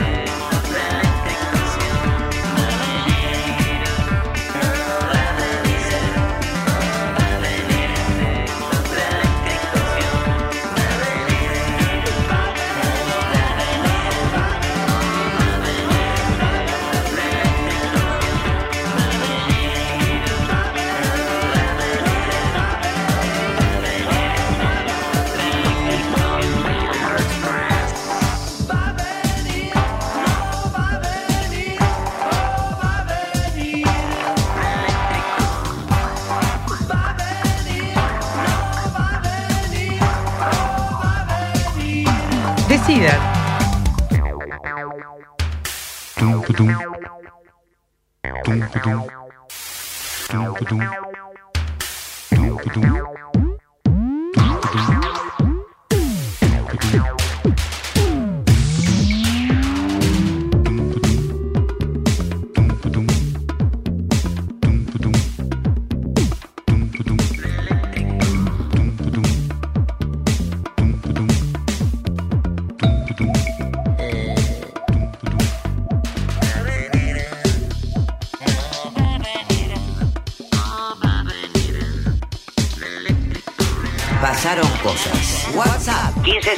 155-379-8990. Un canuto jamón crudo, lo compro y lo guardo bien al fondo de la heladera para que nadie más en la casa lo vea. Qué rico. Y después yo me lo como a la noche. La chiques, mi canuto es de frasquito de mermelada. Todos los años voy guardando lo que va sobrando y lo macero y lo mantengo seco y va, ¿eh? Servilletas de papel. Donde voy y hay servilletas de papel que son buenas, me traigo dos o tres. Sé, es un problema que tengo, no lo puedo solucionar todavía. Podemos armar una cooperativa, ¿no? Uno que encanuta los. este, la- el- uno tiene el papel, el otro tiene, la- tiene los, los cosas de mermelada. Ah, madera, eh, el otro la, la otra la- los edulcorantes, el otro el azúcar, que se quiere matar, que por primera vez tuvo que comprar azúcar. Chicos, chicas, está bien. Y bueno, ¿sabes lo que pasa? ¿Sabes lo que pasa? No somos de los 10 ultra mil mega archi super hiper millonarios que se la llevaron toda el año de la pandemia y que podrían pagar la vacuna solo con lo que ganaron el año pasado podrían pagar la vacuna universal y no lo están haciendo, por supuesto. Así que nos toca esto, nos toca encanutar como Ingrid, Ingrid Beck, la voy a mandar al frente, encanutó en harinas, encanutó en levaduras y después la balanza le dijo ya no más y las mandó a la alacena, las dejó allá arriba. Ah, pensé que las había encanutado internamente. No, no. bueno, Uno, ¿no? Fue una colección de, de harinas. la pandemia dio para encanutar internamente muchísimas harinas, muchísimas calorías. eh, bueno, Hay que ahora- inventar algo sin harina. Sí, no lo hemos inventado todavía y bueno, nos pasó esto. ¿Qué va a ser? El 2020 nos pasó, nos pasó así. ¿Qué dice la gente en redes sociales? ¿Qué encanuta la gente en las redes sociales? Muchas invitaciones para la Cordobella, claro, invitación, autoinvitaciones para ir a tomar los vinos, eh, pero ya se invitó, ¿no? Eh, eh, eh, así que, no sé, eh, muchachos, paren ahí. Para, Eh, para maleducadas solo yo, chicos, así que Sí. se, se calman, se calman. Eh, Pau dice, mi canuto después, desde antes de la pandemia, cada vez que engancho una oferta en productos, desodorantes, jabón y cuidado del cabello, compro, y también tiene una- ahí una colección muy importante de shampoos y desodorantes. Eh, y Reni Rena dice que su canuto es comprar ropa para el futuro. Esta está buena. A fin de temporada compro ropa para niñes de uno o dos eh, talles más grandes eh, y se ahorra un montón, cosa de lo que no tengo duda. Muy bueno, muy bueno. Bueno, eh, estábamos escuchando de eléctrico, de babasónicos y muy, muy eh, a, tono con el tema del que vamos a hablar ahora, porque hay mucha gente sin luz en medio de esta tremenda ola de calor. 15.000 usuarios había eh, sin luz a la medianoche y vamos a tener una entrevista para charlar sobre este tema. Entre el morfi, y la siesta. Sí. Pasaron cosas. De lunes a viernes, de 13 a 16. Todos los días le pones un ingrediente nuevo. Sí, pasaron cosas, ¿eh? En radio con vos. Radio con Voz 899. Team Rock. Team Trap. Team Seas del team que seas, lo que no puede faltar mientras escuchas tu radio favorita es Bagio Pronto. Unite al Team Bagio y disfruta un verano a pura fruta.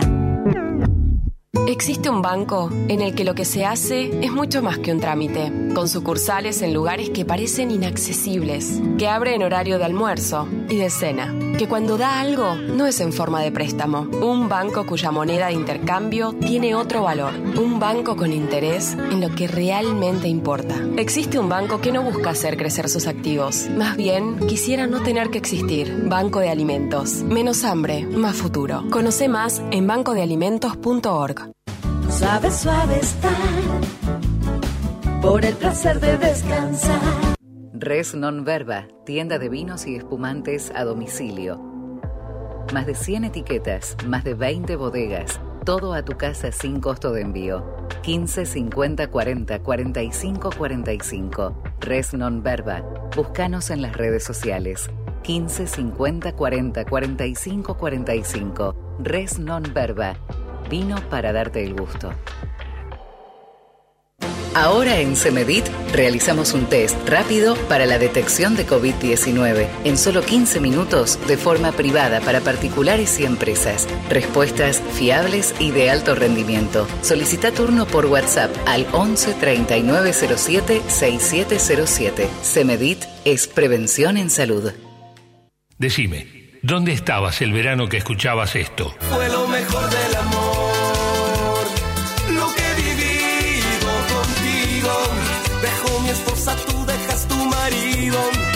para matarnos en un cuarto de hotel. Radio con vos. Verano. YPF presenta su nueva fórmula de Infinia con tecnología molecular. Una fórmula diseñada para toda esa gente que tiene ganas de subirse al auto y salir. Una nueva tecnología que maximiza la limpieza para que tu motor rinda como el primer día, alcanzando los estándares de calidad más exigentes del mercado. Porque no solo se trata de volver a andar, sino de andar mejor. YPF Infinia, la evolución del combustible. El bosque chaqueño es de todos los argentinos y es un gran orgullo liderar el camino del desarrollo sostenible, porque hoy le toca hacer historia al Chaco, instalando dos plantas de biomasa para generar energía limpia y renovable. Chaco, gobierno de todos. Mi hijo usa aparatos de ortodoncia. Lo que no sabía es que acumulan bacterias que podrían afectar su salud. Las tabletas limpiadoras Corega Tabs eliminan el 99,99% de las bacterias que causan el mal olor en 3 minutos.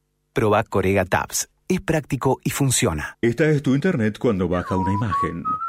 Y así cuando sube tu video. Esta es tu conexión cuando todos duermen y vos seguís. Pero cuando los vecinos se despiertan... Ahora, probá la fibra óptica de Sion 100 megas simétricos. La misma velocidad de subida y bajada siempre. Así como suena. Servicio exclusivo en Ciudad de Buenos Aires desde 1.750 pesos por mes. Consulta si ya está en tu zona llamando al 0810 999 0050. Promoción válida para el servicio Sion 100 megas desde el 20 de agosto hasta el 31 de diciembre de 2020. Consultar bases, condiciones y alcance de cobertura en sion.com. 899 Radio con vos. Anoche una gallina soñó que vos necesitabas energía para encarar el tramo de la tarde que va entre las 13 y las 16. La gallina soñó que ponía un huevo y también soñó con la logística de la cadena de comercialización de productos de granja que hace llegar ese huevo hasta el omelette que vas a almorzar para tener esa energía. Pero no alcanza. Se necesita más. Entonces, nosotros soñamos Pasaron Cosas. Para que sí puedas terminar de atravesar la tarde. Pasaron Cosas. Un programa soñado. Soñado. Para la siesta de los despiertos. Se viene el clima con un fico que es frío y calor. El clima ideal lo pone vos. Con un filco ahorras mejor. Filco, filco, filco. 14.32 en la República Argentina, 32 grados 3 en la ciudad de Buenos Aires, 35.5 la sensación térmica. Así que chicos, hidrátense, quédense en la sombra. Bueno, está nublado igual porque hace mucho calor. Y vamos a recorrer ahora los audios que dejaron las últimas 24 horas, las principales voces de la escena pública, eh, copada por, bueno, los eh, polarizantes, le podemos decir, los polarizantes. Hoy a la mañana Los habló- grieteros. Los Ah, grieteros, grieteros, sí. los grieteros, los grieteros me gusta. Hoy a la mañana habló Patricia Bullrich, presidenta del PRO en eh, el programa de Ernesto Tenenbaum aquí en Radio con Voz. Eh, dijo que el PRO tiene que reconocer a Macri como una figura importante y bueno, justo unas horas después el, el expresidente anunció una fundación que, que está lanzando una fundación con su nombre. Así que se- sin- por si su partido no lo reconoce, él se autorreconoce. Así lo decía Patricia Bullrich. El PRO reconoce a Juntos por el Cambio, en Juntos por el Cambio, a, Mauricio Macri como una figura importante. Eh, el- la figura de un expresidente, como tuvo el radicalismo a Alfonsín, es decir, como, como tantos expresidentes, eh, son importantes en la construcción de una, de una coalición y de un partido. Así que nosotros creemos en, en el lugar que tiene eh, Mauricio Macri, en el aporte que puede hacer. Es la gran discusión por estas horas, ¿no? En Juntos por el Cambio, después de lo ¿Vos que decís? dijo Martín Lustó, sí. Ustedes están discutiendo qué hacen con usted. Martín Lustó dijo, Macri está bien, eh, dejó un legado, desde ahí puede aportar, un poco que lo quiso jubilar. Salieron a saltarle a la yugular algunos de la ladura, Hernán, Hernán Lombardi. Lombardi, ¿no? Claro, que le dijo soberbio directamente a exacta de cuarta. Bueno, no lo quiere Hugo. media Eh, ha, de- Rufián y alcahuete. eh, ha dejado su tendal, ha dejado su tendal Hernán Lombardi. Eh, habló Patricia Bullrich de esta definición de ala dura. Dijo, no es dura, es realista. Escucha. La postura que yo represento es más realista, eh, no más dura, no más realista. Es decir, quedó demostrado durante este año que el gobierno tenía una vocación de, diálogo marketinera, que nunca tuvo un diálogo sincero, que sentó eh, a Rodríguez Larreta o a cualquier gobernador por cambio, a los intendentes, eh, como, digamos, telón de fondo, pero que nunca hubo una discusión seria respecto a qué hacer. Eh, y había que bancar, digamos, vos te podías sentar si, si avalabas la posición de Alberto Fernández, es decir, decías salud y todo lo demás es muerte. Bueno, un poco fuerte, ¿no? Mm. Pero ah, eh, ahí esa, eso expresaba sobre el gobierno de Alberto Fernández, un gobierno con el que la línea interna de Juntos por el Cambio que expresa Patricia Bullrich nunca estuvo de acuerdo en dialogar, ni siquiera cuando Horacio Rodríguez Larreta se mostraba más cerca de- del Gabinete Nacional, ¿no? Claro, y cuando Bueno, no eh, se bueno, y cuando se produce el, el tema de los puntos de la coparticipación, ¿no? Que Exactamente. a la Bueno, ciudad, ahí, fue como una cosa de, ah, viste, viste lo que te, Te- pasó por te lo habíamos ahí. dicho, exactamente, te lo habíamos dicho. Bueno, una Patricia Bullrich que eh, le marca estas cuestiones al gobierno, al que también algunos de eh, los integrantes del Frente de Todos, le mar- le- de todos, le marcan algunas cuestiones. Estuvo ayer Aníbal Fernández en IP charlando eh, conmigo, con Gaby Sued, una entrevista que duró un buen rato porque había muchas cosas para charlar y con matices, con, con, con delicadeza, con eh, tratando de no molestar a nadie, pero Aníbal Fernández dijo, y la verdad que el impuesto a las grandes fortunas y ya tendría que estar en vigencia. Hay una decisión que yo no la conozco completa para poder comentarla. Bueno, el presidente debe tener una explicación más potente, que seguramente es la que justifica por qué no, reglamentaron y pusieron en práctica esta situación. ¿Vos querés que te diga cuál es mi visión? La mía, ¿eh? la de Aníbal Fernández, no represento al gobierno. Habría que ya haberlo ejecutado y que y tendrían que haber pagado. Pero es mi visión, no la del gobierno. Yo no represento al gobierno. Ya lo tendrían que haber pagado, dijo Aníbal Fernández en IP, pero ta- aclaró, yo no represento al gobierno, esto es lo que yo opino. Bueno, hay muchos en el Frente de Todos que opinan igual, recordemos que fue un impuesto anunciado en marzo, que se sancionó a fin de año y que todavía por la falta de reglamentación no está siendo aplicado, ¿no?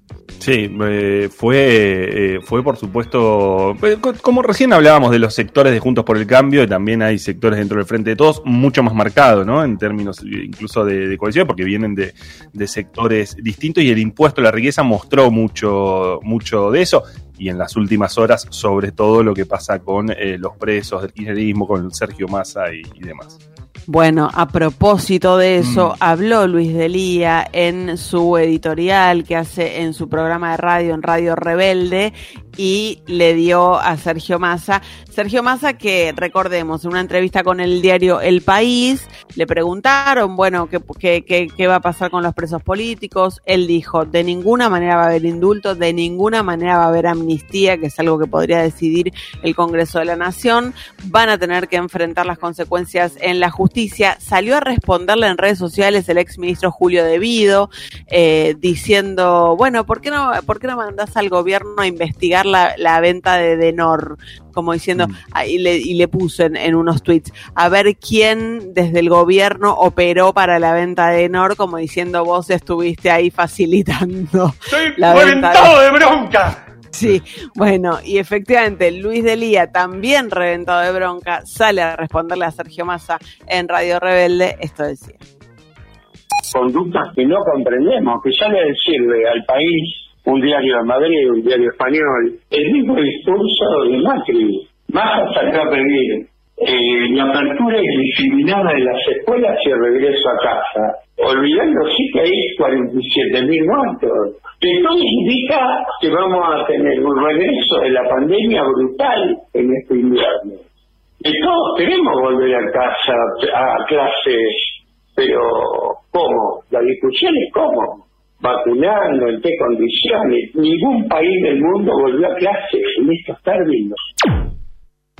Bueno, Luis Delía diciéndole a Sergio Massa es el mismo discurso de Macri, algo que, bueno, obviamente eh, por la figura de Sergio Massa pasan algunas de las tensiones en el Frente de Todos, no de la cúpula del Frente de Todos, pero sí de algunos de los adherentes que no tienen cargo en este momento. Que a la vez deben estar cruzadas también, ¿no? Porque la, la relación entre Máximo Kirchner y, y Sergio Massa, eh, entre el jefe del bloque y el presidente de la Cámara, era, por lo menos hace un tiempo, muy buena y muy aceitada. Efectivamente, efectivamente, y de hecho Sergio Massa ha servido de nexo y, y, de abre puertas para que Máximo Kirchner se reúna con algunos de los empresarios más poderosos de la Argentina, que obviamente mutuamente se tenían algunos resquemores, tenían algunas, algunos preconceptos y eh, con el eh, nexo de Sergio Massa se pudieron sentar a una mesa y conversar. Habló el ex ministro de Educación, Alejandro Fino Chiaro, sobre los gremios docentes en medio de esta discusión por el regreso presencial a las aulas, regreso presencial que han pedido todos los gobiernos, incluso el nacional, incluso el bonaerense. Ahora la discusión pasa por de qué manera se da ese regreso presencial hay gremios docentes en la ciudad de Buenos Aires que dicen la forma en la que quiere volver la ciudad de Buenos Aires no eh, eh, ayuda al cuidado de la salud y esto decía Fino Chiaro, el ex ministro de Educación. Toda política educativa tiene que tener como foco el interés de los chicos, no el de una corporación, ¿no? Y un gremio es una corporación. En segundo lugar, hay que hacer una distinción, Viviana, no son todos los gremios los que no quieren volver, es etera. Usted tiene otros gremios como UDA, este, Sí, como claro. AMET a nivel nacional, que ellos dicen con las debidas este, prevenciones y con normas de seguridad, nosotros vamos a volver. El problema es que el Ministerio Nacional, el Ministerio de la Provincia de Buenos Aires está tomada por esa corporación y les cuesta mucho a los funcionarios explicar esto. De hecho, si usted retrocede un poquito en el tiempo, hasta hace menos de 15 días, el mismo gobierno decía que no se podía volver.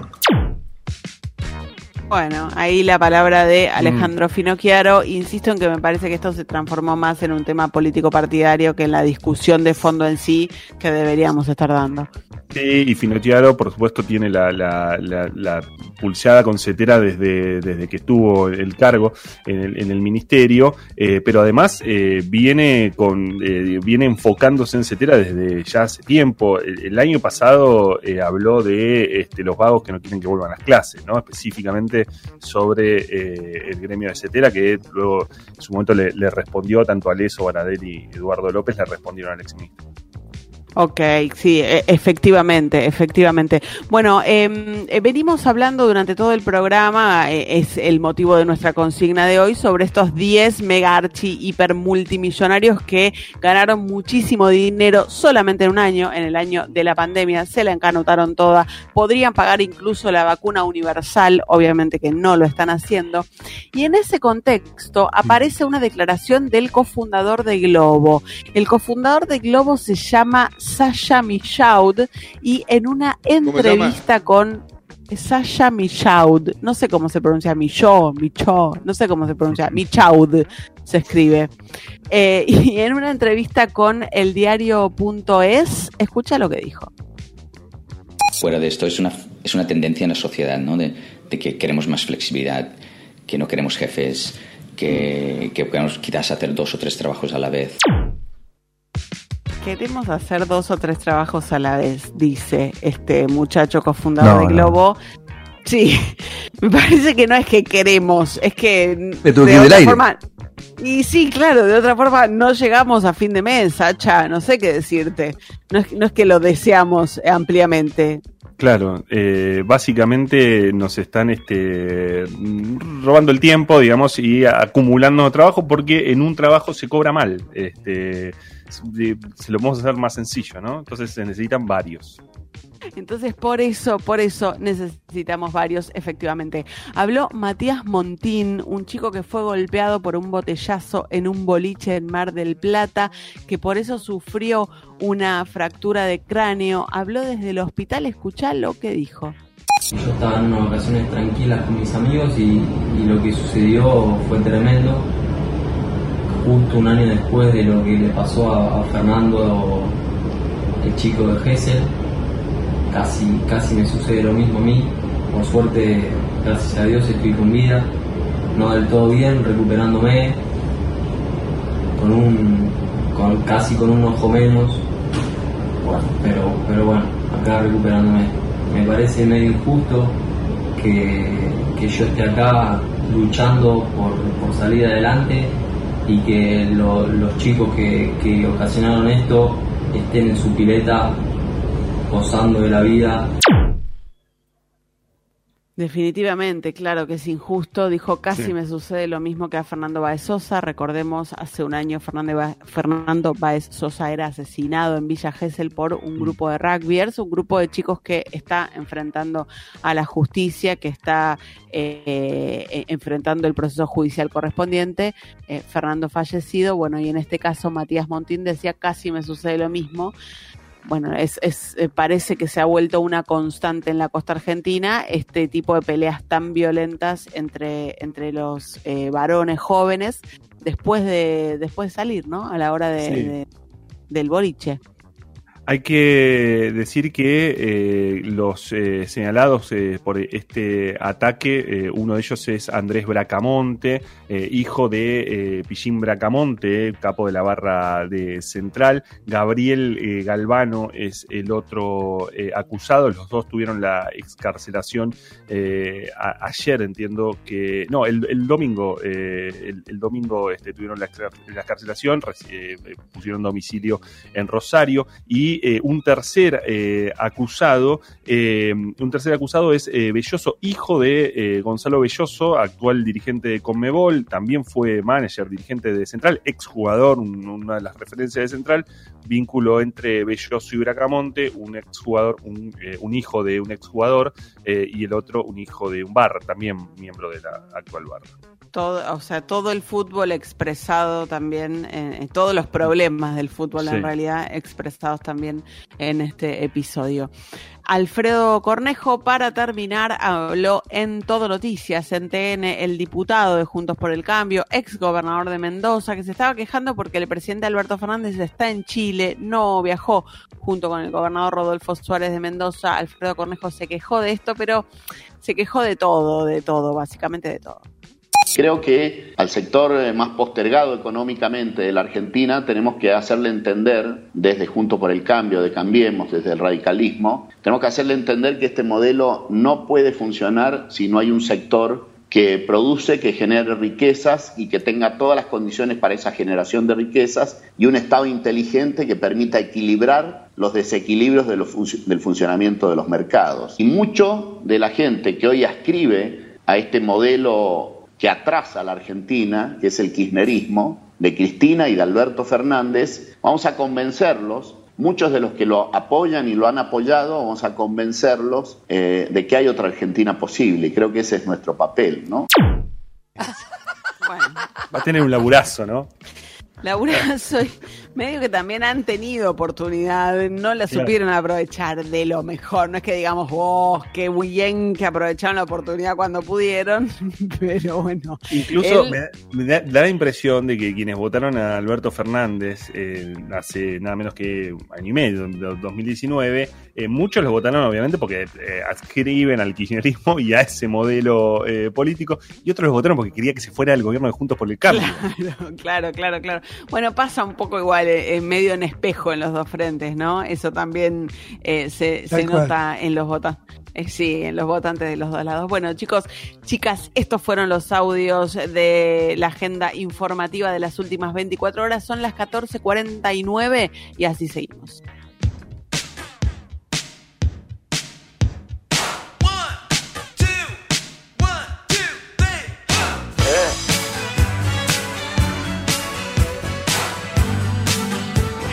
habla, no sé de qué habla este tipo.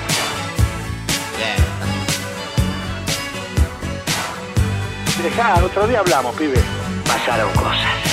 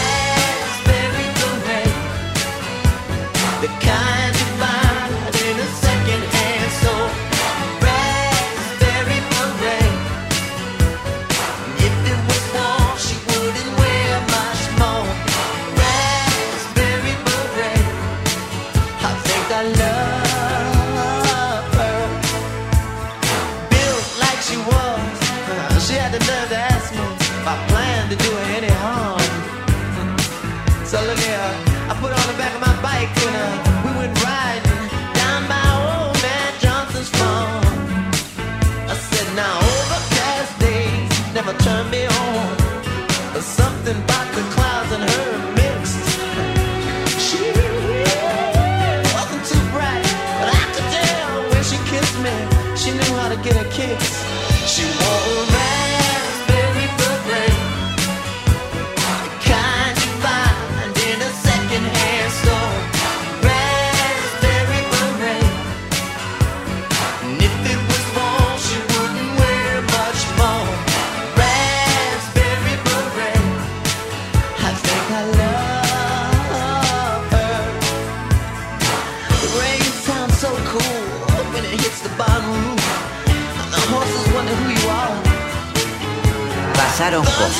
WhatsApp 155-379-8990.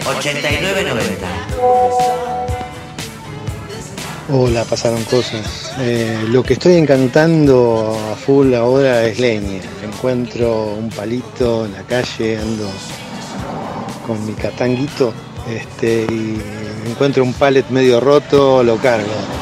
Encuentro un tronquito y me lo cargo. Eh, para el invierno y la, y la salamandra. Qué Muy lindo. buena, ¿eh? Sí. Muy buena. Yo lo vivo haciendo, yo, yo te veo unas maderas en la calle y las agarro para prender fuego, obviamente. El cartonerismo. Mm.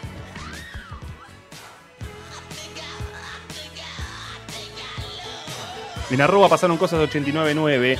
Eh, también hay eh, mensajes sobre mi canuto. Eh, el querido lobo bueno de la City dice eh, que su canuto, uno pensaba que iba a ir por otro lado, pero dice, son sin duda las cápsulas de café. Eh, si Oh, venís acá. Carísima. Sí, Sí. carísima. Si venís a casa y te doy un café de cápsula, es porque te quiero, aunque sea chiquito. Me parece muy bien, 14.52 en la República Argentina. Estamos hablando de mi canuto y hay gente que en este momento no solo no puede estar encanutando nada, sino que la está pasando pésimo porque con 32 grados 3, 35,5 de térmica en el área metropolitana de Buenos Aires, hay 43.719 usuarios sin luz, usuarios de, de Sur en este momento. Y eh, a ver, ya te digo, de Edenor hay otros 5.101. Así que la situación es muy compleja. Para charlar sobre el tema, estamos en comunicación con Alejandro Amor. Él es defensor del pueblo de la ciudad de Buenos Aires. Suele ocuparse, suele recibir muchísimas denuncias por este tema. Así que por eso nos interesaba charlar con él. Alejandro, buenas tardes, ¿cómo estás? Te saluda Noelia Barrel Grijera, también Alejandro Wall, aquí en Radio con Vos. Hola Noelia, ¿cómo te va? Hola Alejandro, ¿cómo les va? Bien, Eh, sí, ¿cómo, cómo están encarando? Sí, ¿cómo están encarando el tema de la falta? Bueno, es algo muy habitual, ¿no? Se eh, sube Eh, la es algo temperatura, permanente. se la luz. Sinceramente, es cierto que en el verano se agudiza por el calor, pero también es cierto que durante todo el año hemos tenido y tenemos cortes de luz.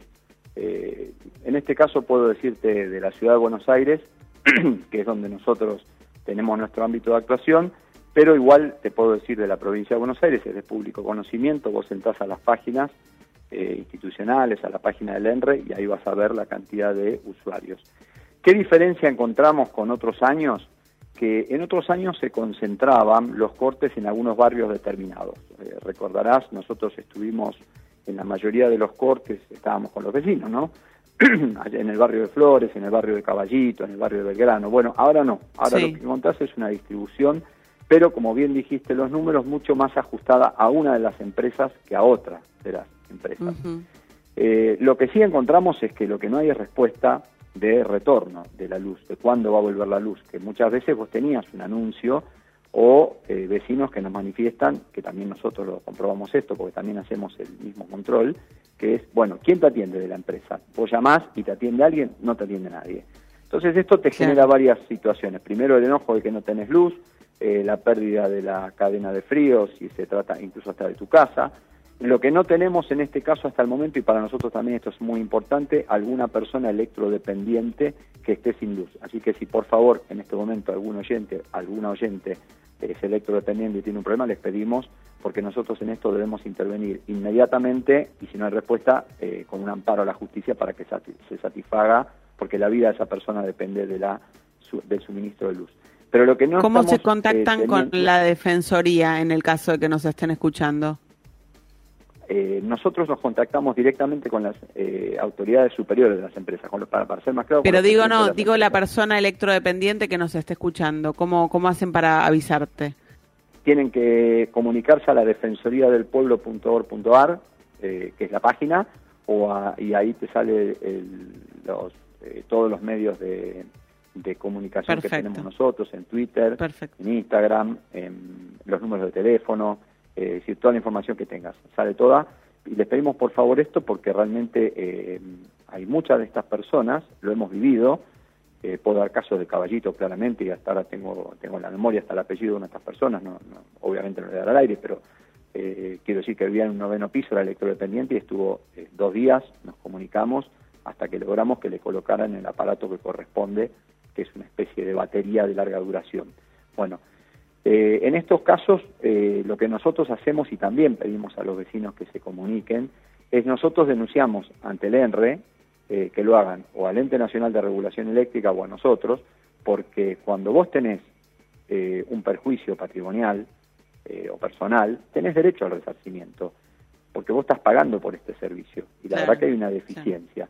En este momento vos lo vas a escuchar a las empresas que se quejan porque las tarifas están retrasadas. Bueno, siempre hubo quejas. Nosotros que estuvimos absolutamente en todas las audiencias públicas que se hicieron durante la gestión anterior, el gobierno nacional anterior, permanentemente lo que sosteníamos es, vienen los aumentos y sin embargo la inversión no va acompañada de los aumentos que se están estableciendo a la sociedad.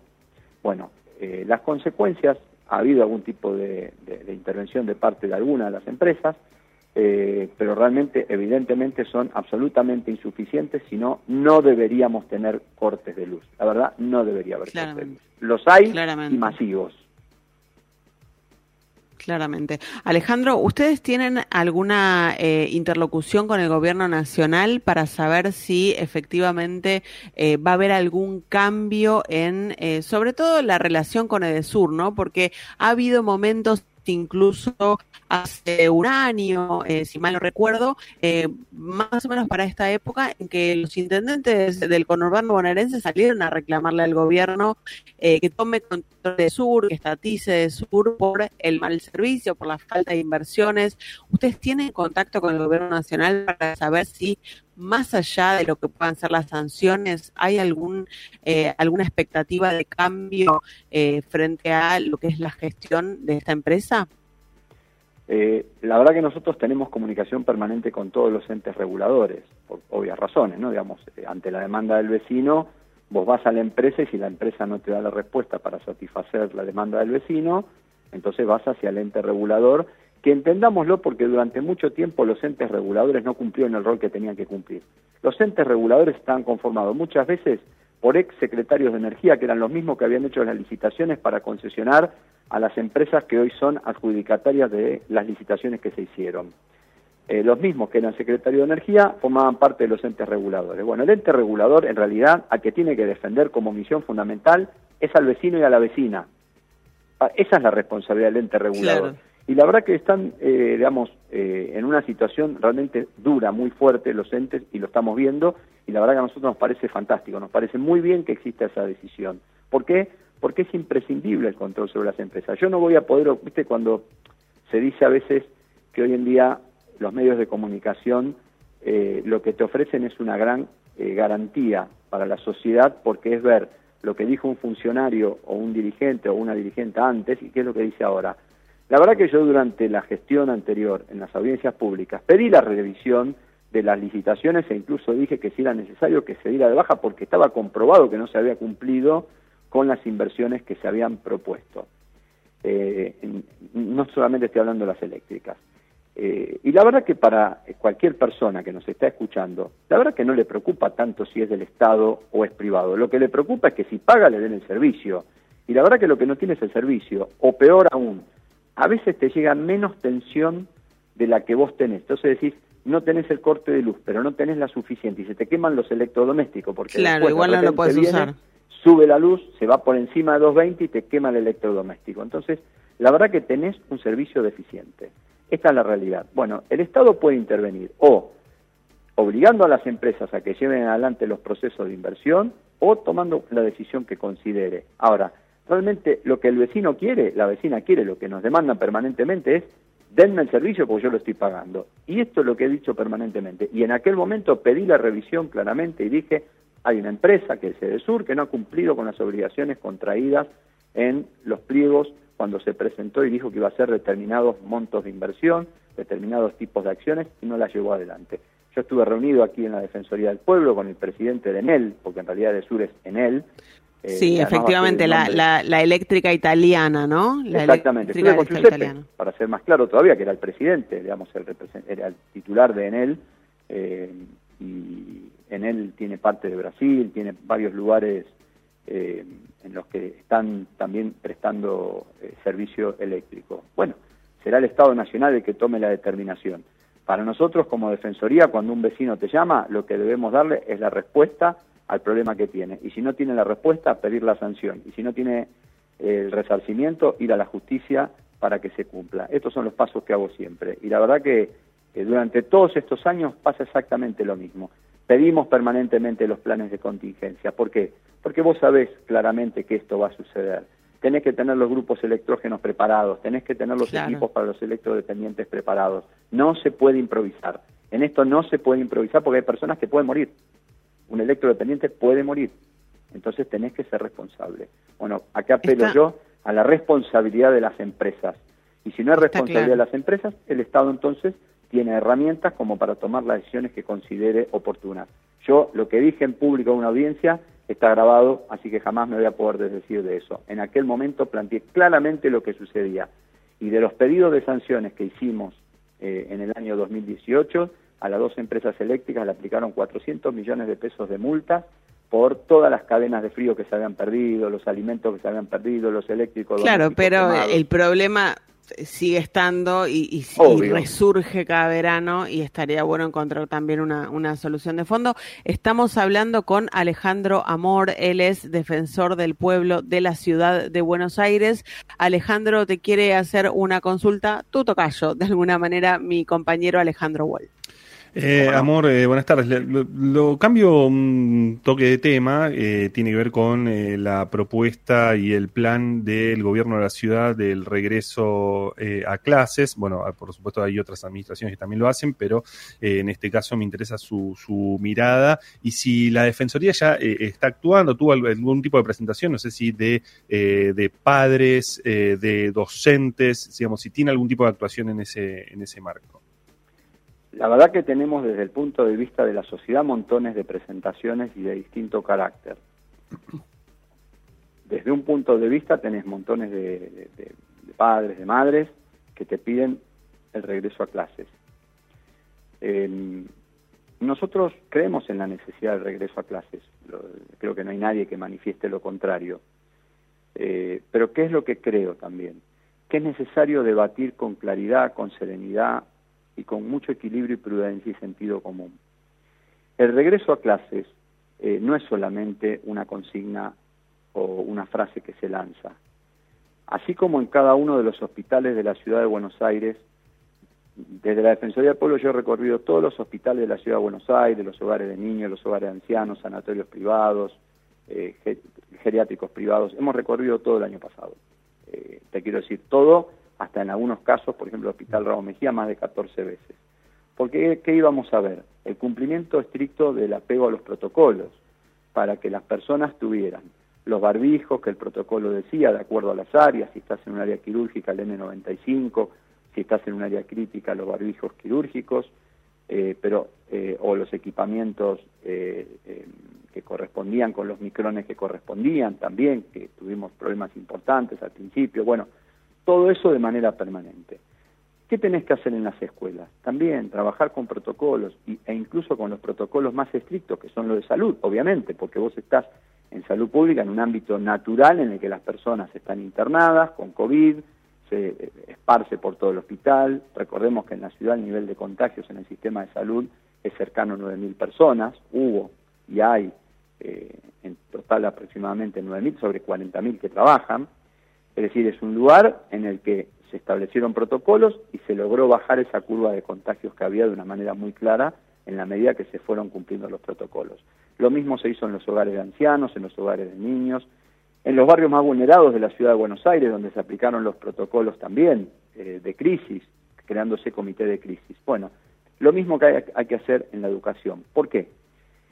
Porque todos los establecimientos son distintos. Una cosa es, por ejemplo, el Instituto Bernasconi, donde vos tenés cuatro escuelas y es un lugar absolutamente amplio, que tiene todo espacios verdes alrededor, enfrente tiene la maternidad Sardá.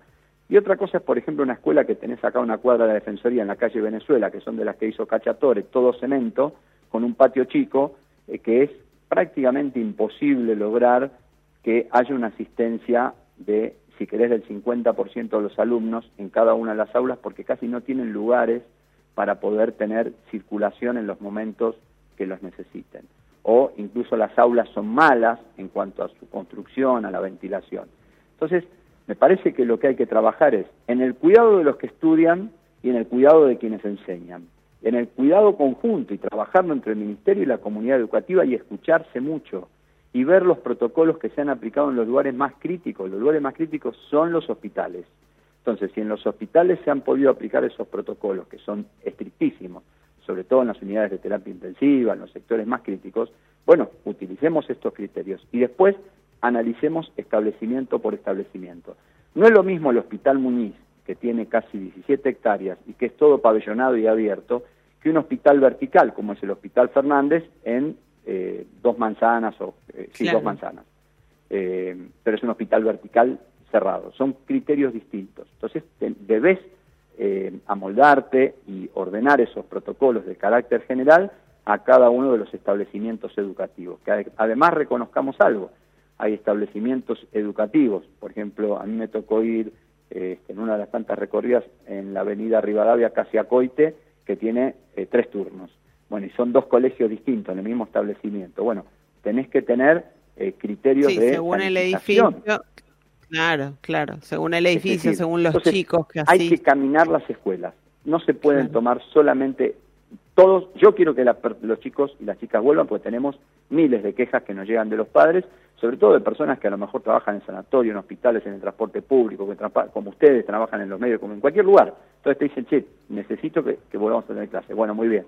Pero también tengo la responsabilidad como defensor de decirte, necesitamos que las medidas de eh, seguridad que haya, tanto para quien estudia como para quien enseña, garanticen que no Claro. tengamos un problema de contagio. Es sentido común, pero parece que sentarse y dialogar. ¿Estoy de acuerdo con la vuelta a clases?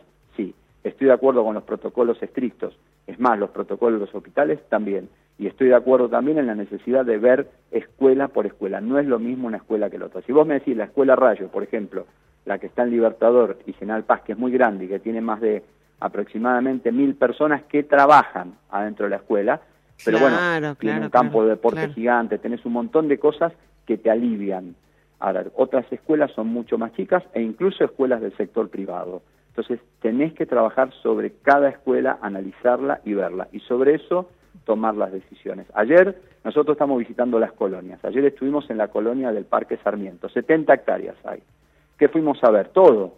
Cómo estaban los grupos, cómo estaban los... Y está los docentes, funcionando bien porque había papás que había papás y mamás que decidieron no mandar a los chicos a las colonias, sobre todo por el transporte, ¿no? Más que por la colonia bueno, en sí. El transporte es uno de los lugares donde nosotros notamos, bueno, Claro, te estoy claro. diciendo una obviedad, la verdad que es una estupidez, no nosotros. El, el planeta Tierra define como uno de los lugares de mayor riesgo, ¿no? Incluso la Organización Mundial de la Salud.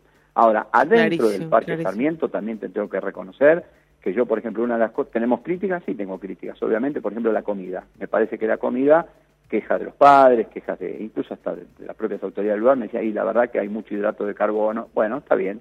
Ahora, también te digo que fuimos a ver la, la colonia para eh, personas con capacidades diferentes y la verdad que para mí fue una de las grandes satisfacciones que tuve Mirá en vos, la mirá. pandemia, de ver cómo estaba Claro. funcionando, la alegría de esas personas y el cuidado porque ahí tenés un profe por cada persona. Una buena, una buena en medio, en medio de este, de este contexto. Se me acabó el tiempo, Alejandro, pero interesantísimo eh, y nos dejaste muchos puntos de vista eh, nuevos para analizar eh, el tema del regreso a clases y por supuesto que no podemos más que coincidir con vos en este pedido de diálogo para todos los sectores que me parece que es lo que está haciendo falta. Te agradecemos mucho por este ratito con Radio Para nada. Y te aclaro que vamos a salir a controlar las escuelas. Bien, bien. Entonces volveremos a hablar seguro después del regreso a clases para que nos cuentes cómo van esos controles. Muy bien, muchísimas gracias, son muy gentiles. Gracias. Eh, era Alejandro Amor, él es defensor del pueblo en la ciudad de Buenos Aires. Hablamos de la cantidad de personas en este momento sin luz en medio de la ola de calor. Hablamos de los requisitos para el regreso a las clases presenciales. Aquí en Pasaron Cosas. Amor, amor, amor. Pasaron cosas. 899 Radio con Voz. Moura, la batería con 18 meses de garantía. Si es batería, es Moura. Te podés cansar de todos los golpes de la vida, de los golpes del contrincante y de los golpes bajos, pero no te cansás. Piero, la evolución del descanso. Apaga lo que te preocupa.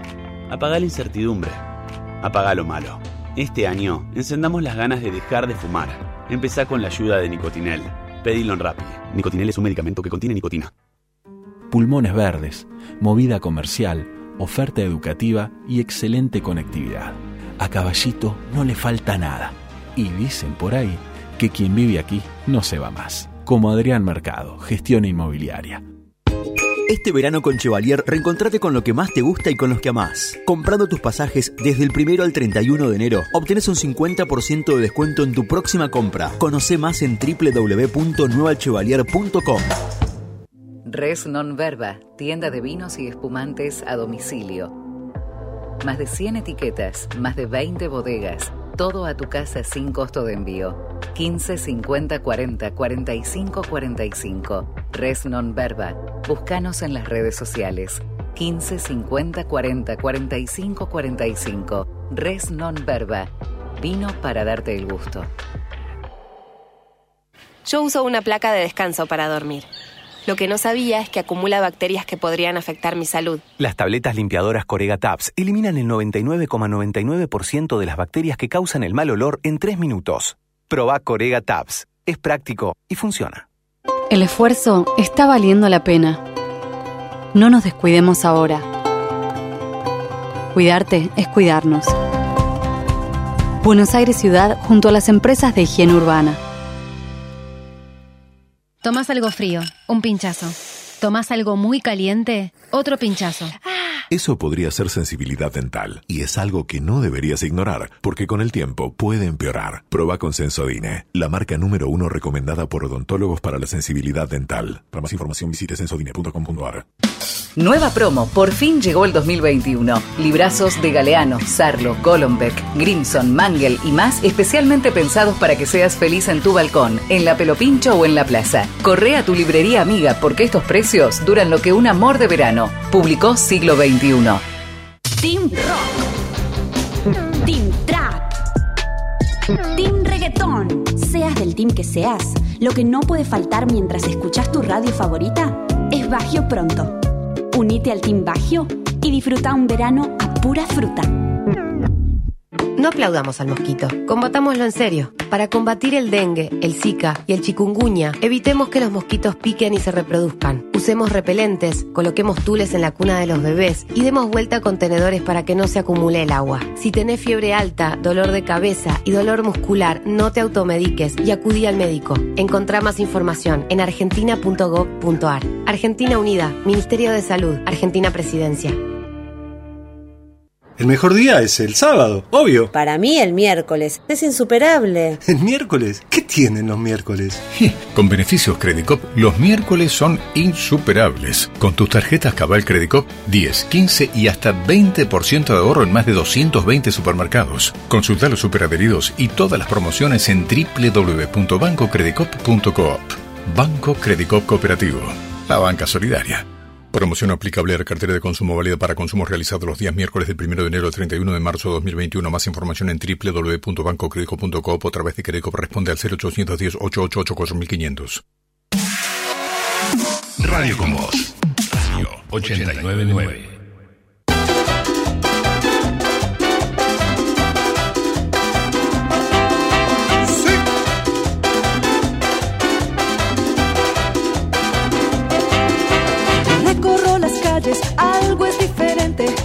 Pasado tanto tiempo.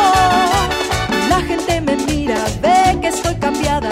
Saben que ya te olvidé. Miro hacia adelante,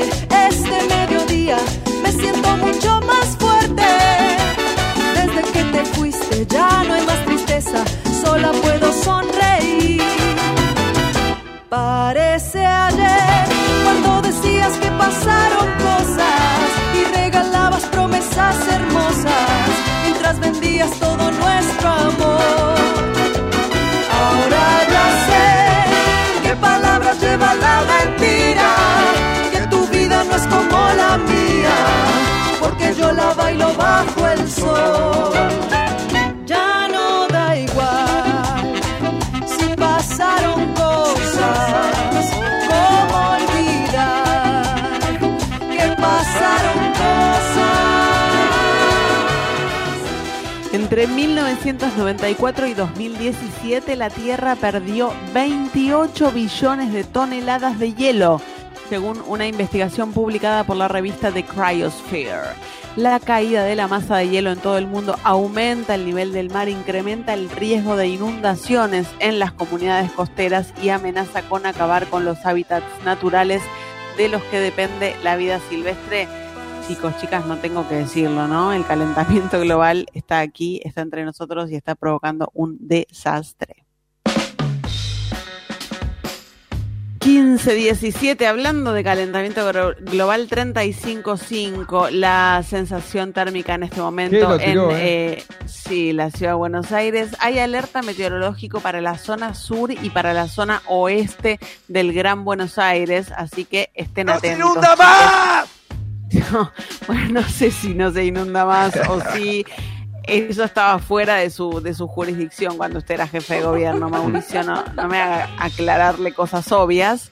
Eh, Igual pero guarden bueno, la ropa, ¿no? Guarden la ropa, la Sí, por, la, por las dudas, eh, por las dudas tengan, tengan cuidado con eso. Bueno, les decía, son las eh, eh, 15, 17, 35, 5, la sensación térmica. Y ahora vamos a charlar con una de nuestras columnistas estrellas, con eh, nuestra columnista científica, la gran Nora Bar, a quien recibimos con un abrazo a la distancia. Hola Nora, buenas tardes, ¿cómo estás? Hola Noé, ¿cómo estás? Bien, Yo ¿vos? estoy contenta porque estoy mirando por la ventana y el cielo está gris, gris, gris, así que en cualquier momento esperemos que caiga el agua para refrescar un poquitito este ambiente más que acalorado. Total, total, estamos todos esperando lo mismo y que caiga el agua y que traiga un poquito de, frescor, ¿no? Que, no caiga el agua y que siga haciendo calor, porque ahí me muero, me muero de tristeza. Nora, ayer contábamos que en la provincia de La Pampa están empezando a hacer eh, ensayos, estudios, pruebas con ivermectina, esta droga que eh, en algunos casos se utiliza para tratar eh, a los contagiados de coronavirus pero que todavía no está apro- aprobada por la ANMAT, entonces ahí hay una discusión. Queremos que nos cuentes todo lo que pasa con la ivermectina. Bueno, es algo muy, muy sugestivo porque se daría el caso inverso al del suero hiperinmune. El suero hiperinmune fue aprobado por la ANMAT y discutido por los especialistas. La ivermectina no fue aprobada por la ANMAT para este uso, es un, es un fármaco que tiene muchísimos años, pero para otros usos es un antiparasitario. Y sin embargo, no solo en La Pampa, sino en muchas provincias como Salta, Corrientes, Tucumán, eh, lo están usando, la gente lo pide y hay muchos especialistas y muchos médicos que eh, lo indican. Entonces, realmente se produjo una situación muy, muy confusa Claro. entre el público general, entre los que creen que pueden tomar ivermectina, que es, eh, tiene dos formulaciones, una para uso animal y otra para uso humano, eh, y a veces la gente llega al extremo de que cuando no consigue ivermectina en, en la farmacia, pide la ivermectina de uso animal, que vienen concentraciones Ah. 100 veces más este, concentrada que la de uso humano. Así que es tremendo lo que está pasando, ¿no? Eh, les cuento un poquitito cómo viene la historia. La, la ivermectina, como decíamos, se, se descubrió hace muchos años, deriva de unas tierras encontradas en Japón hace décadas y es muy activa, se sintetizó y es muy activa contra dos tipos de parásitos, los piojos y los ácaros, que eh, producen, entre otras cosas, sarna, y los gusanos redondos que padecen algunas personas en situación de extrema, extrema po- pobreza, ¿no? Pero este aquí que, bueno, en la búsqueda de fármacos ya aprobados y que pudieran ayudar contra el coronavirus, el 3 de abril del año pasado, la australiana Killy Wagstaff de la Universidad de Monash probó in vitro una concentración muy, muy alta de ivermectina con la ex- expuso células infectadas por el SARS-CoV-2 a dosis eh, muy altas de ivermectina. Y lo que vio es que impedía la replicación viral, pero en un tubo de ensayo, ¿no? Que Claro. todos- a esta altura, a esta altura de los acontecimientos, todos sabemos que muchas cosas que se ven en el laboratorio o en ratones no se no ocurren después en seres humanos. Se necesitan ensayos clínicos con personas doble ciego contra placebo para ver si realmente esto es así. Bueno, dos semanas más tarde, médicos de Bangladesh, en la India, donde hay muchos casos de esta parasitosis, publicaron que se habían hecho un experimento con un número de pacientes y que muchos de ellos, como el 90%, eh, habían respondido muy bien a una combinación de ivermectina y doxiciclina. Pero no era un estudio eh, controlado a doble ciego contra placebos. Y nosotros sabemos que casi el 80 o el 90% de los pacientes que se infectan con el coronavirus se curan espontáneamente. Entonces, no se podía saber si ese resultado era por, los fármacos claro, claro. O, o por, la- o o por el era por la evolución, claro, la evolución natural de la enfermedad. Bueno, pero bastó esto para que muy pronto se, empe- se empezara a promover su uso en Perú, Bolivia, República Dominicana, México, bueno, en fin, se empezó a dar y llegó también acá. En el, de hecho, en Perú, el expresidente Vizcarra lo repartió de a miles de dosis, prometiendo que con la ivermectina se iban a poder este, proteger contra el coronavirus, ¿no? Lo cual no hay todavía ningún estudio concluyente que muestre eso. Hay, hay más de 100 estudios que Mira. intentan demostrar que puede ser útil la ivermectina, pero un reciente metaanálisis que analizó varios de estos, como 25, concluyó que los resultados son dispares, tienen muchas limitaciones, así que todavía no se puede sacar ninguna conclusión definitiva. En resumen, Queremos, no queremos tener Es como la lluvia, ¿no? Queremos tener esperanzas, queremos que llegue, queremos que algo nos saque de este estado, pero todavía no podemos decir que la ivermectina va a provocar eso con el coronavirus. Y el problema, como con todos los fármacos, es que todos los fármacos tienen efectos adversos y la ivermectina también. De hecho, como se va, digamos, se, se administra o se recomienda para prevenir el coronavirus eh, en, en, una dosis que triplica el uso habitual para cuando se usa contra parasitosis. Y además, cuando se usa parasitosis en general se usa una vez. Y esto habría que usarlo todo el tiempo. Y bueno, tiene muchos efectos adversos. Por ejemplo, náuseas, sarpullido, vómitos, diarrea, dolor de estómago, en fin, baja repentina de la presión arterial. Un montón. Eh, además, una persona que la toma sin indicación, sin, digamos, sin que haya sido probada que, su uso realmente lo va a ayudar o la va a ayudar, se expone a tener efectos adversos de todo tipo. Además del gasto, ¿no? Que implica, eh, porque estamos hablando de entre mil y cinco mil pesos el envase de acuerdo eh, a cuánto se tome, qué dosis, etcétera.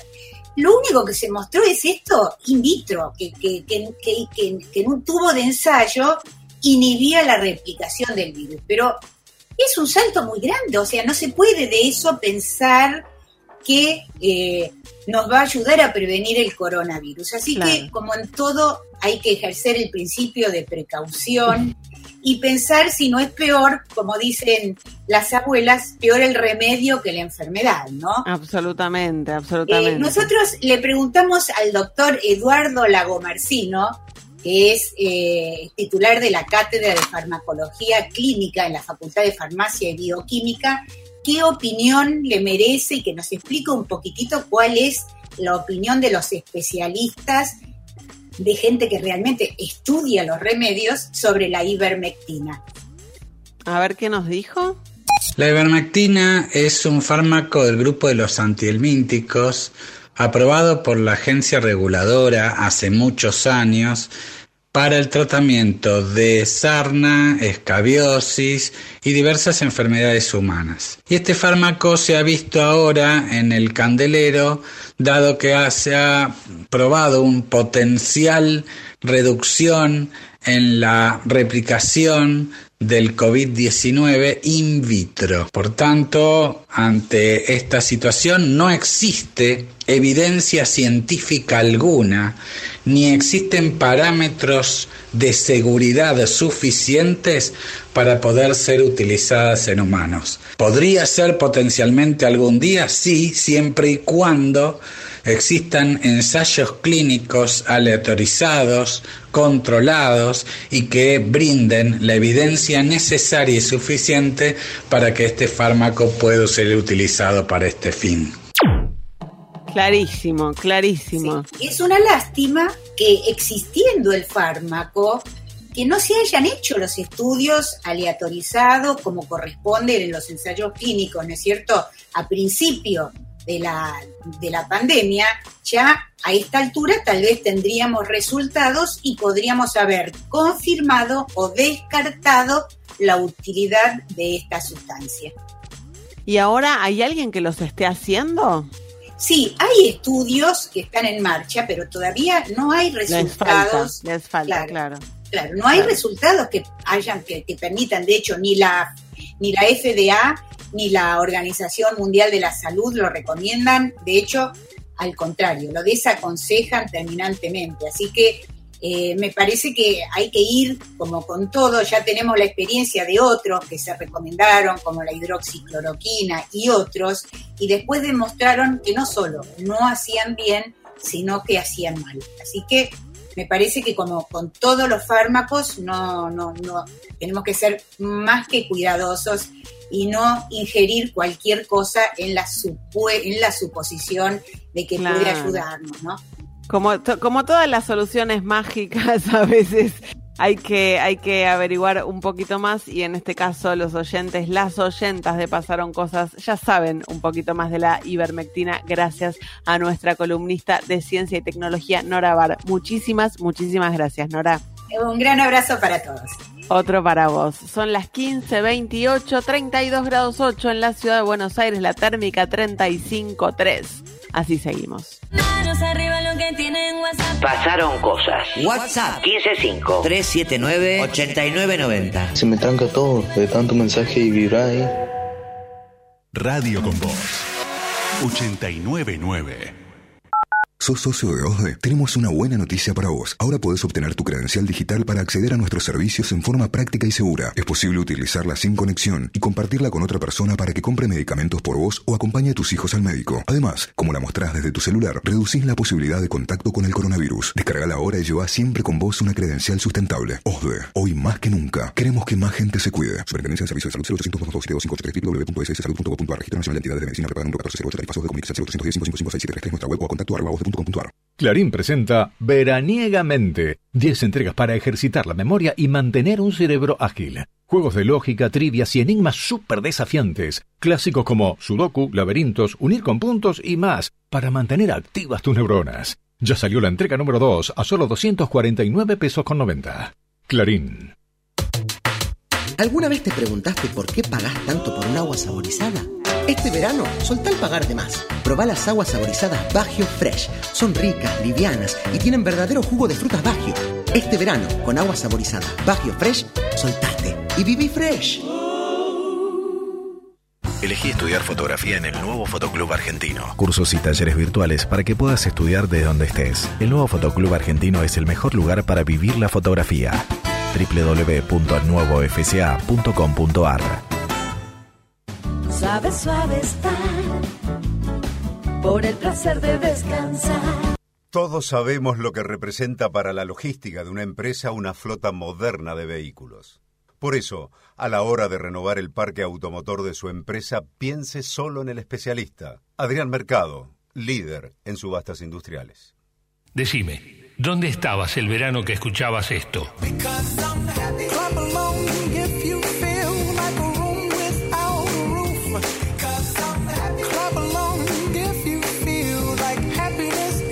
Radio con Voz.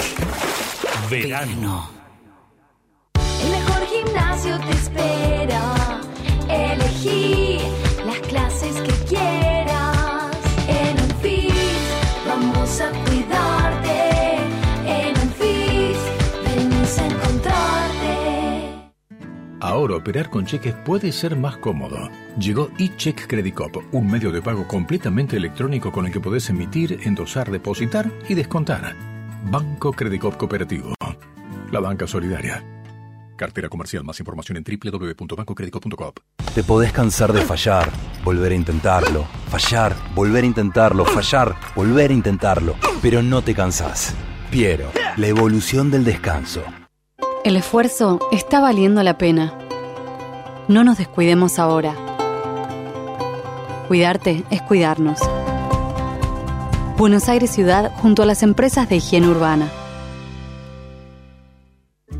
Mini Abremente, para escribir, borrar y escuchar. Dos nuevos libros para que los chicos de 3 a 5 años aprendan sobre los animales del bosque y del océano. Cada Mini Abremente incluye un marcador con borrador, plataforma de sonido, piezas de encastre y más de 40 actividades para divertirse. Mini Abremente, para escribir, borrar y escuchar. Una colección de Catapulta Editores. Hola, soy Coral Campopiano y estás en Radio con vos escuchando mi nuevo single, Dámelo Todo. Te deseo el mejor 2021 del mundo.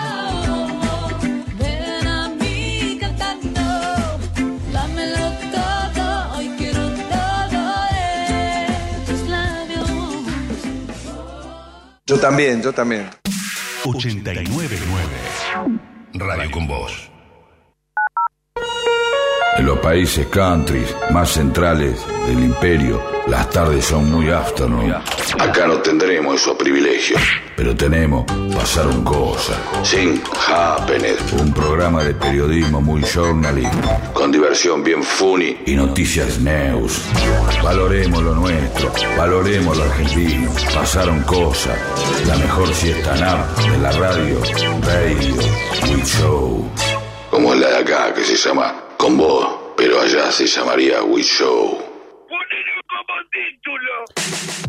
Alberto Fernández se reunió con Sebastián Piñera en Chile. Es el tercer viaje que el presidente realiza a un país vecino después de haber ido en noviembre a Uruguay y a Bolivia. Después de la reunión, los presidentes realizaron una declaración conjunta. Se lo vio ahí a Piñera un poco eh, eh, poniéndose el barbijo de una manera un poco complicada, pero se lo encajó en los ojos primero. Escuchemos lo que decía Alberto Fernández. Argentina y Chile son países hermanos, indisolublemente hermanados. Bueno, esto decía el presidente allí en el viaje que realizó a Chile. Fue acompañado por el canciller Felipe Solá, por el ministro de Salud Ginés González García, que además fue embajador en Chile, eh, entre otros integrantes de la comitiva presidencial.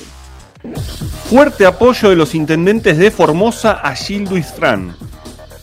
Sí, de los intendentes radicales de Formosa. Acá aparece uno de los detalles de este comunicado eh, que publicaron para resaltar que la estrategia sanitaria de la provincia tiene un carácter humanista. Los tres intendentes radicales de la provincia firmaron este comunicado, además del resto de los intendentes. Y por supuesto, el foco está puesto en los radicales porque su posición difiere de la que tomaron los diputados y senadores nacionales y los legisladores provinciales del radicalismo que vienen denunciando que en los centros de aislamiento por coronavirus hay menores de edad encerrados tras las rejas, hay violaciones a las libertades individuales, a los derechos humanos. En este caso, los tres intendentes radicales que eh, gestionan allí en Formosa respaldaron la gestión de la pandemia que lleva adelante Gildo Infra.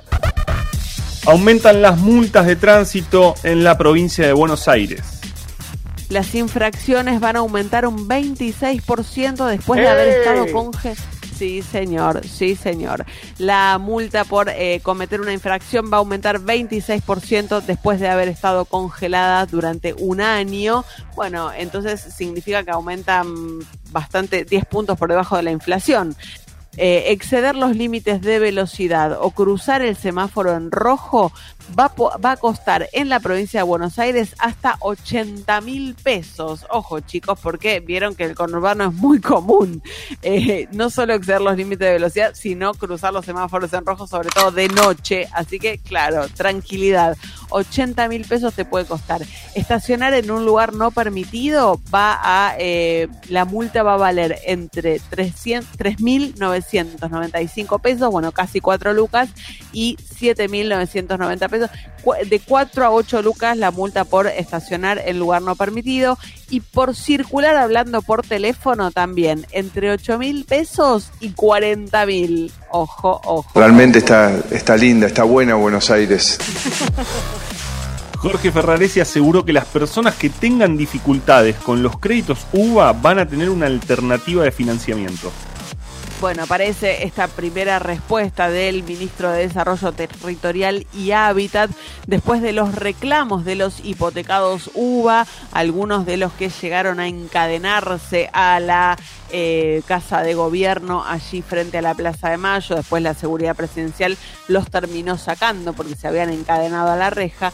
Lo que dijo el ministro de Desarrollo Territorial y Hábitat es que está su ministerio teniendo reuniones con el Banco Central y con los bancos más importantes para que los hipotecados UVA puedan planificar con los eh, acreedores cómo le van a quedar las cuotas a futuro y para que esas cuotas no superen el 35% del ingreso familiar. La provincia de Buenos Aires evalúa flexibilizar las restricciones nocturnas. El gobernador Axel Kisilov afirmó que si siguen bajando los casos de coronavirus durante la próxima semana, la provincia va a estar en condiciones de extender el horario nocturno de la 1 a las 2 de la mañana, una horita más.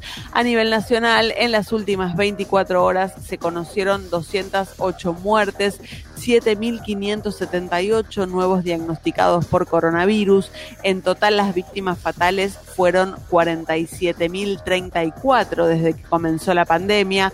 Hay 1.600.000 recuperados. Hay 161.000 personas que están en este momento atravesando el virus. 3.598 son las personas que están internadas en terapia intensiva por coronavirus. Esto significa que a nivel nacional el 54,6% de las camas de terapia intensiva están ocupadas, mientras que en el área metropolitana de Buenos Aires ese número es del 60,4%. El dólar se mantiene estable. El minorista se mantiene con el 30% del impuesto país y el 35% de retención de ganancias. Se vende a 151,80. El Blue no tuvo modificaciones, se consigue a 156 pesos en las cuevas de la City porteña. El dólar MEP, también llamado dólar bolsa, tiene una leve alza, se ubica en 146 pesos con 97, mientras que el contado con liqui también aumenta y está operando en este momento a 150 pesos. El empresario Carlos Slim tiene coronavirus. Un Ay, no se ría, señor. Uno de los empresarios más importantes de eh, Latinoamérica, tiene 80 años, grupísimo de mega riesgo, es uno de los financistas de la vacuna de Oxford AstraZeneca que se está produciendo en conjunto en la Argentina y México. Su hijo Carlos Slim Domit informó que su padre está muy bien y que hace una semana solamente tiene síntomas leves. Hay deportes con Ale Wall. Vuelve Lionel Messi después de cumplir las dos fechas de suspensión por la expulsión en la final de la Supercopa de España frente al Atlético de Bilbao, final que quedó en manos del Atlético de Bilbao. Eh, el argentino va a reaparecer mañana eh, en el partido que Barcelona eh, tendrá que enfrentar por octavos de final de Copa del Rey frente al Rayo Vallecano en Vallecas. Mientras tanto, hay mucho ruido sobre si Messi va a continuar o no en el Barcelona. Te están dando muchas señales, o están dando muchas señales desde el Paris Saint Germain. primero fue Leonardo que dijo: Nosotros tenemos una mesa reservada en esa negociación para traer a Messi. Luego Leandro Paredes, jugador del PSG, diciendo: Sabemos que el PSG lo quiere. Y luego una versión periodística que son esas cosas, ¿viste? ¿no? De cuando eh, están buscando escuela en tal lado. Bueno, en este caso. una versión, ¿no? Sí, una versión periodística que dice que tanto Lionel Messi como su familia están estudiando francés. Hay que ver si eso es así. El Leeds está ganando 1 a 0, ¿eh? 40 minutos del primer tiempo al Newcastle. El Leeds de Marcelo Bielsa, gol de Rafa. Bueno, son las 15:41 en la República Argentina, mientras Lionel Messi aparece a decir, uy, uy, el clima te lo trae el Capitán Storm. Tenemos al mejor piloto de tormentas. Damas y caballeros, el Capitán Storm, el mejor piloto de tormentas. Estamos volando con protocolo a temperaturas de 33 grados. Mañana tenemos una mínima de 23 y una máxima de 30. Gracias por montar la distancia. Thank you for keeping your social distance. Uh, ¿Sabes qué hago con otro yo de mantitas de avión? ¿Sabes dónde la saco, no? Pasaron cosas.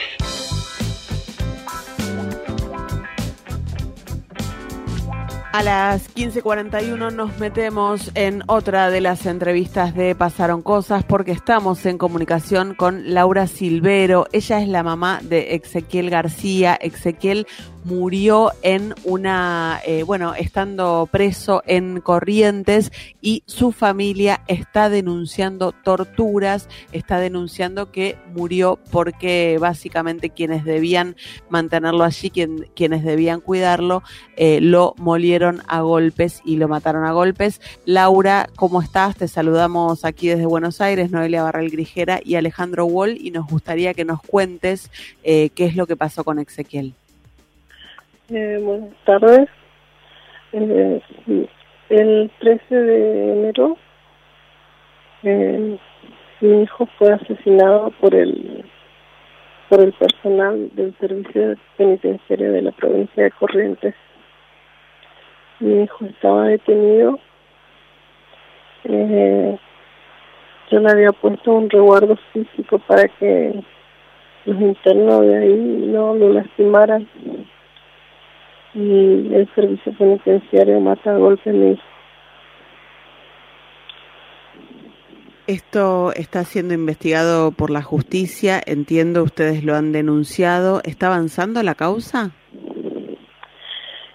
Y por el momento no hay nadie detenido. Está está todo ahí. No, no. Lo que pasa es que está la feria judicial pero tampoco ni de oficio actuaron. Ezequiel estaba detenido por qué motivo, Laura? Por un supuesto robo. Eh, mi hijo estudiaba, él estaba haciendo su secundario. El 21 de septiembre él va a un boliche acá de la de la provincia de Corrientes, en Capital, eh, en el centro. Y cuando él sale del boliche, un conocido eh, del barrio se ofrece a llevarle hasta, hasta mi casa.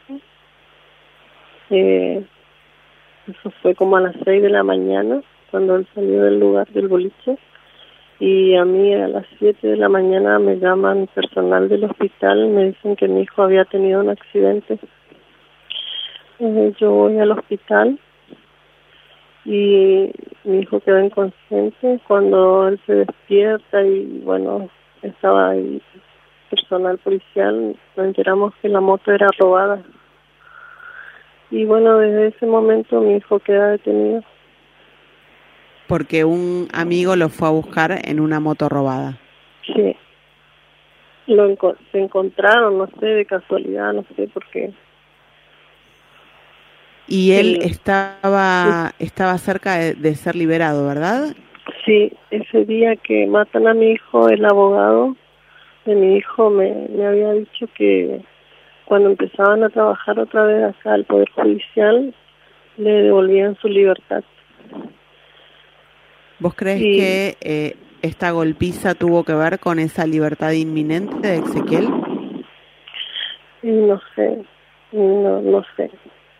Lo que pasa es que, como yo le digo, él tenía un resguardo físico que yo pedí a la jueza que le pongan porque tenía miedo que alguien lastima a mi hijo. Él tenía Claro. un recreo diferenciado que era una hora en la mañana y una hora en la tarde. Y el personal del servicio nunca quería cumplirle el horario de recreo de mi hijo. Y según por lo que yo eh, supe y me, me contaron así, eh, que, que él estaba en su recreo y no habían cumplido todavía el horario que él tenía la hora de recreo y le quisieron hacer entrar y como él no quiso entrar, eh, ahí lo hacen dos, porque dos son los que cuidan cuando él está de recreo.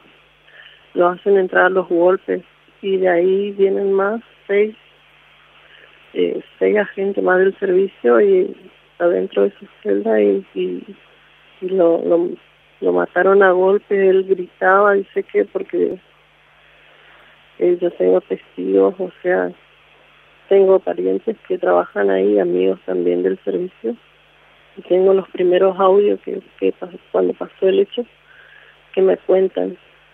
Él gritaba, por favor, que no le pegaran más, pedía auxilio, y, y en un momento dice que hubo un silencio.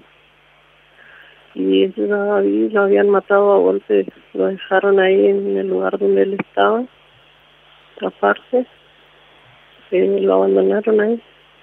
Y después como él no reaccionaba, eh, vinieron a ver otra vez el personal de la unidad. Y al ver que él ya estaba muerto, preparan la escena del crimen. Se van dos eh, personal del servicio penitenciario, hacen una denuncia que mi hijo ten- hizo una, se resistió a la autoridad y que por eso ellos lo matan a golpes. Estamos hablando con Laura Silvero, lo que estás escuchando es la historia de cómo la policía de Corrientes mató a golpes a su hijo, a Ezequiel García, a quien habían metido preso porque un amigo lo fue a buscar en una moto y esa moto era robada. Laura, te quiere hacer una pregunta mi compañero Alejandro Wall. Eh, mm, Laura, eh, buenas tardes. Eh, es muy fuerte escucharte y, y- y sabiendo que el caso de Ezequiel no, es- no es un caso además ajeno de lo que sucede tampoco en las cárceles, lamentablemente. La, la fiscalía que, que investiga el caso da por acreditado que esto que vos relatás eh, es considerado torturas, tormentos y luego el abandono de persona, ¿no? Por, por haberlo dejado en una, en una celda de aislamiento. Eh, ¿Eso es así eh, de, del marco de lo que sabe de la causa? Eh, la verdad es esa, pero la fiscalía, eh, no sé, porque como acá esto es todo político, todo del gobierno y del Estado, a principio del servicio penitenciario, los jefes del servicio penitenciario reconocieron que mi hijo fue torturado, golpeado, pero al pasar el tiempo ya ellos eh, como que se callaron y empezaron a, a buscar cosas para desviar la investigación. Y, y nada, por el momento cuando mi abogado se fue a ver si ellos eh, hicieron, eh, como es que trabajaron la causa por oficio, no había nada, nosotros tuvimos que presentar la querella por eso. Vos decís, de- vos, vos en perdón, no, eh, eh, No, perdón, no, vos, no. vos, de- vos decís que entonces ahí eh, intervino el poder político para, eh, para frenar la, la actuación de la justicia. Claro, señor, sí. ¿Cómo puede ser que nadie esté detenido si en- él estaba solo en una en una piecita, en una habitación solo y que le cuidaba personal del servicio penitenciario, le cuidaba, hay cámaras, hay todo. ¿Cómo puede ser que nadie esté detenido? Si ahí están ¿Alguien de alguien del gobierno de, de la provincia se comunicó con vos a partir de, de la denuncia por el asesinato de Ezequiel? No, nadie. Eh, nosotros hicimos una marcha ayer frente al Ministerio de Justicia y nos atendió el secretario del ministro de Justicia. Los recibió. Sí. ¿Y qué Eh, les dijo? Y él se comprometió con el abogado a, a entregar el libro de guardia de ese día eh, y las cámaras y, y bueno que iba a tratar de ayudar en el en el esclarecimiento de la causa y también nos informó que los ocho que mataron a mi hijo estaban eh, como no estaban trabajando desafectados de su trabajo nada más Esperemos, Laura, que eh, efectivamente la justicia avance y se esclarezca eh, este, este hecho tan tremendo que nos estás contando. Por supuesto que vas a tener nuestros micrófonos abiertos cuando lo necesites eh, para, para dar difusión al reclamo de justicia por la muerte de Ezequiel. Te mandamos un abrazo muy grande. Gracias y, y bueno, ojalá que, que esto sirva para ayudar, para, para que, por favor, acá en, la provincia de Corrientes, el gobierno, el Estado, por lo menos una vez en su vida haga bien las cosas y demuestren que, que ellos no, no encubren asesinos y que, que, que trabajan, que trabajan dignamente no no así de esta manera como encubriendo todos los asesinatos que hay acá y tortura que hay de los de los detenidos Esperemos que así sea. Te mandamos un abrazo muy grande. gracias Ustedes escuchaban a Laura Silvero, ella es la mamá de Ezequiel García. A Ezequiel García, la policía de Corrientes, lo metió preso a fines del año pasado porque un amigo lo pasó a buscar en una moto que resultó ser robada. Cuando estaban a punto de liberarlo, lo mataron a golpes eh, mientras estaba al cuidado del servicio penitenciario de la provincia. Por supuesto que su familia está reclamando justicia. Pasaron cosas. Ok, Irina. Hoy quiero hablar de la app Cafecito, un desarrollo argentino que está muy bueno. Lo creó el programador Damián Catanzaro en mayo del año pasado y permite que cualquiera pueda cobrar un trabajo a través de donaciones de cafecitos. Es decir, lo que te gastarías en un café pero en forma de colaboración virtual para un proyecto determinado. La plataforma de micropagos únicos como forma de agradecimiento por un contenido que ofreces o crowdfunding como se sintetiza en inglés es muy fácil de usar. Les pongo un ejemplo muy bueno de donación. La semana pasada se incendió la panadería La Nueva Unión en Tierra del Fuego y gracias a la ayuda de usuarios de Twitter, comandados por el Topo, y a través de Cafecito, se juntaron más de 300 mil pesos para ayudar a su reconstrucción. Es que es muy fácil crear un link para cualquier tipo de donación. Les hago un tutorial sonoro de cómo funciona. Ingresas a cafecito.app en la compu o te bajas la app en el celu, creas una cuenta, asocias alguna red, enlazas el método de pago, un monto, un texto para tu pedido de donación y listo. Copias y pegas el código en tu web. Por ahora solo se puede enlazar con Mercado Pago como método de cobro, que cobra una comisión del 2,41% y Cafecito también cobra una comisión, pero del 5%. Ahora, si sos una ONG, podés contactarte con Cafecito para reducir esa comisión. En Estados Unidos esto es muy común a través del sistema Buy Me a Coffee, también conocido como Buy Me a Beer, que obvio, en vez de pedirte un cafecito, te pide una birra. Soy Irina Sternik y esto fue una pastilla tecnológica. Pasaron cosas.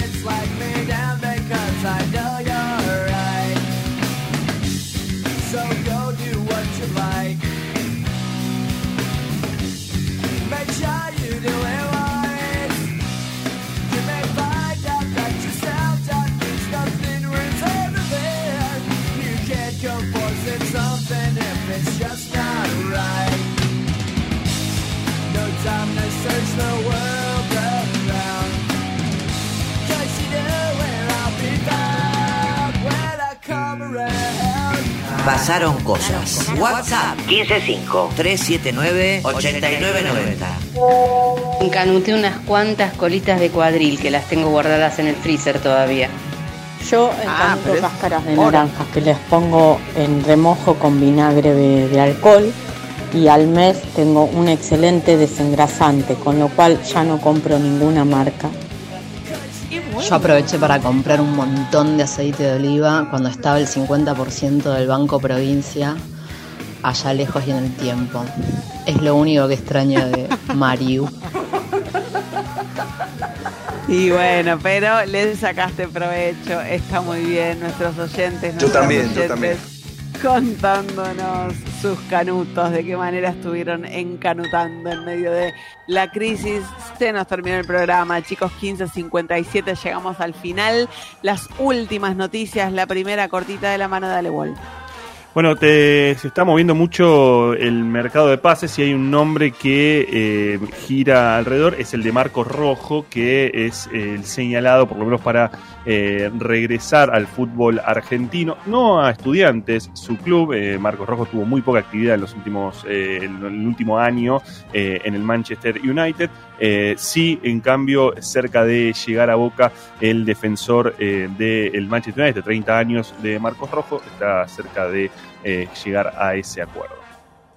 Ayer hubo una intervención artística en la Plaza de Mayo. Si justo pasaste por ahí, habrás visto unos, unas propiedades muy pequeñas delimitadas sobre el suelo de la plaza, armados, unos monoambientes, unos eh, pequeños departamentitos. Fue una acción artística, una intervención que llevó adelante el colectivo de inquilinos de la Ciudad de Buenos Aires, también la revista Crisis, para poner en escena, bueno, la situación tan compleja de quienes alquilan, casi la mitad del- de la población alquila y ¿Te gusta el arte? Qué bueno, qué bueno. Bueno, a mí también. Y buscaron a través del arte poner eh, en discusión este tema tan complejo para la mitad de la población, nada más ni nada menos que el acceso a la vivienda. Chicos, chicas, nos eh, despedimos. Hasta mañana. Hicimos este programa con muchísimo cariño, con muchísimo amor, como todos los días. Claudia Eiberman, Juan Lehmann, Fernando Cacu Cacurri, Mauro Ello, Alejandro Wall, quien les habla, Noelia Barral Grijera. Los esperamos mañana, como todos los días, de lunes a viernes a, a las 13. Ahora los dejamos con Diego Iglesias, con Diego Iglesias su equipo de Mejor País. Nosotros nos vemos, nos escuchamos mañana. Besos a todos. Ya sé, terminó, ya sé, va la gente, ya sé lo que me vas a decir. Que no hay que llorar, que son cosas que pasan y yo siempre lloré por no reír queda más memoria y no hay foto que quiera borrar. Ya sé, acabó, ya es el fin de fiesta y nace el tan temido que dirán. Si se fue con él, si ella se fue con ella y los que no entregaron ya lo harán es una orgía lenta, lo mejor debe estar por llegar. Ya sé, terminó, ya sé, va la gente, ya sé lo que me vas a decir. Que no hay que llorar, que son cosas que pasan y yo siempre lloré por no reír es una orgía lenta. Lo mejor debe estar por llegar.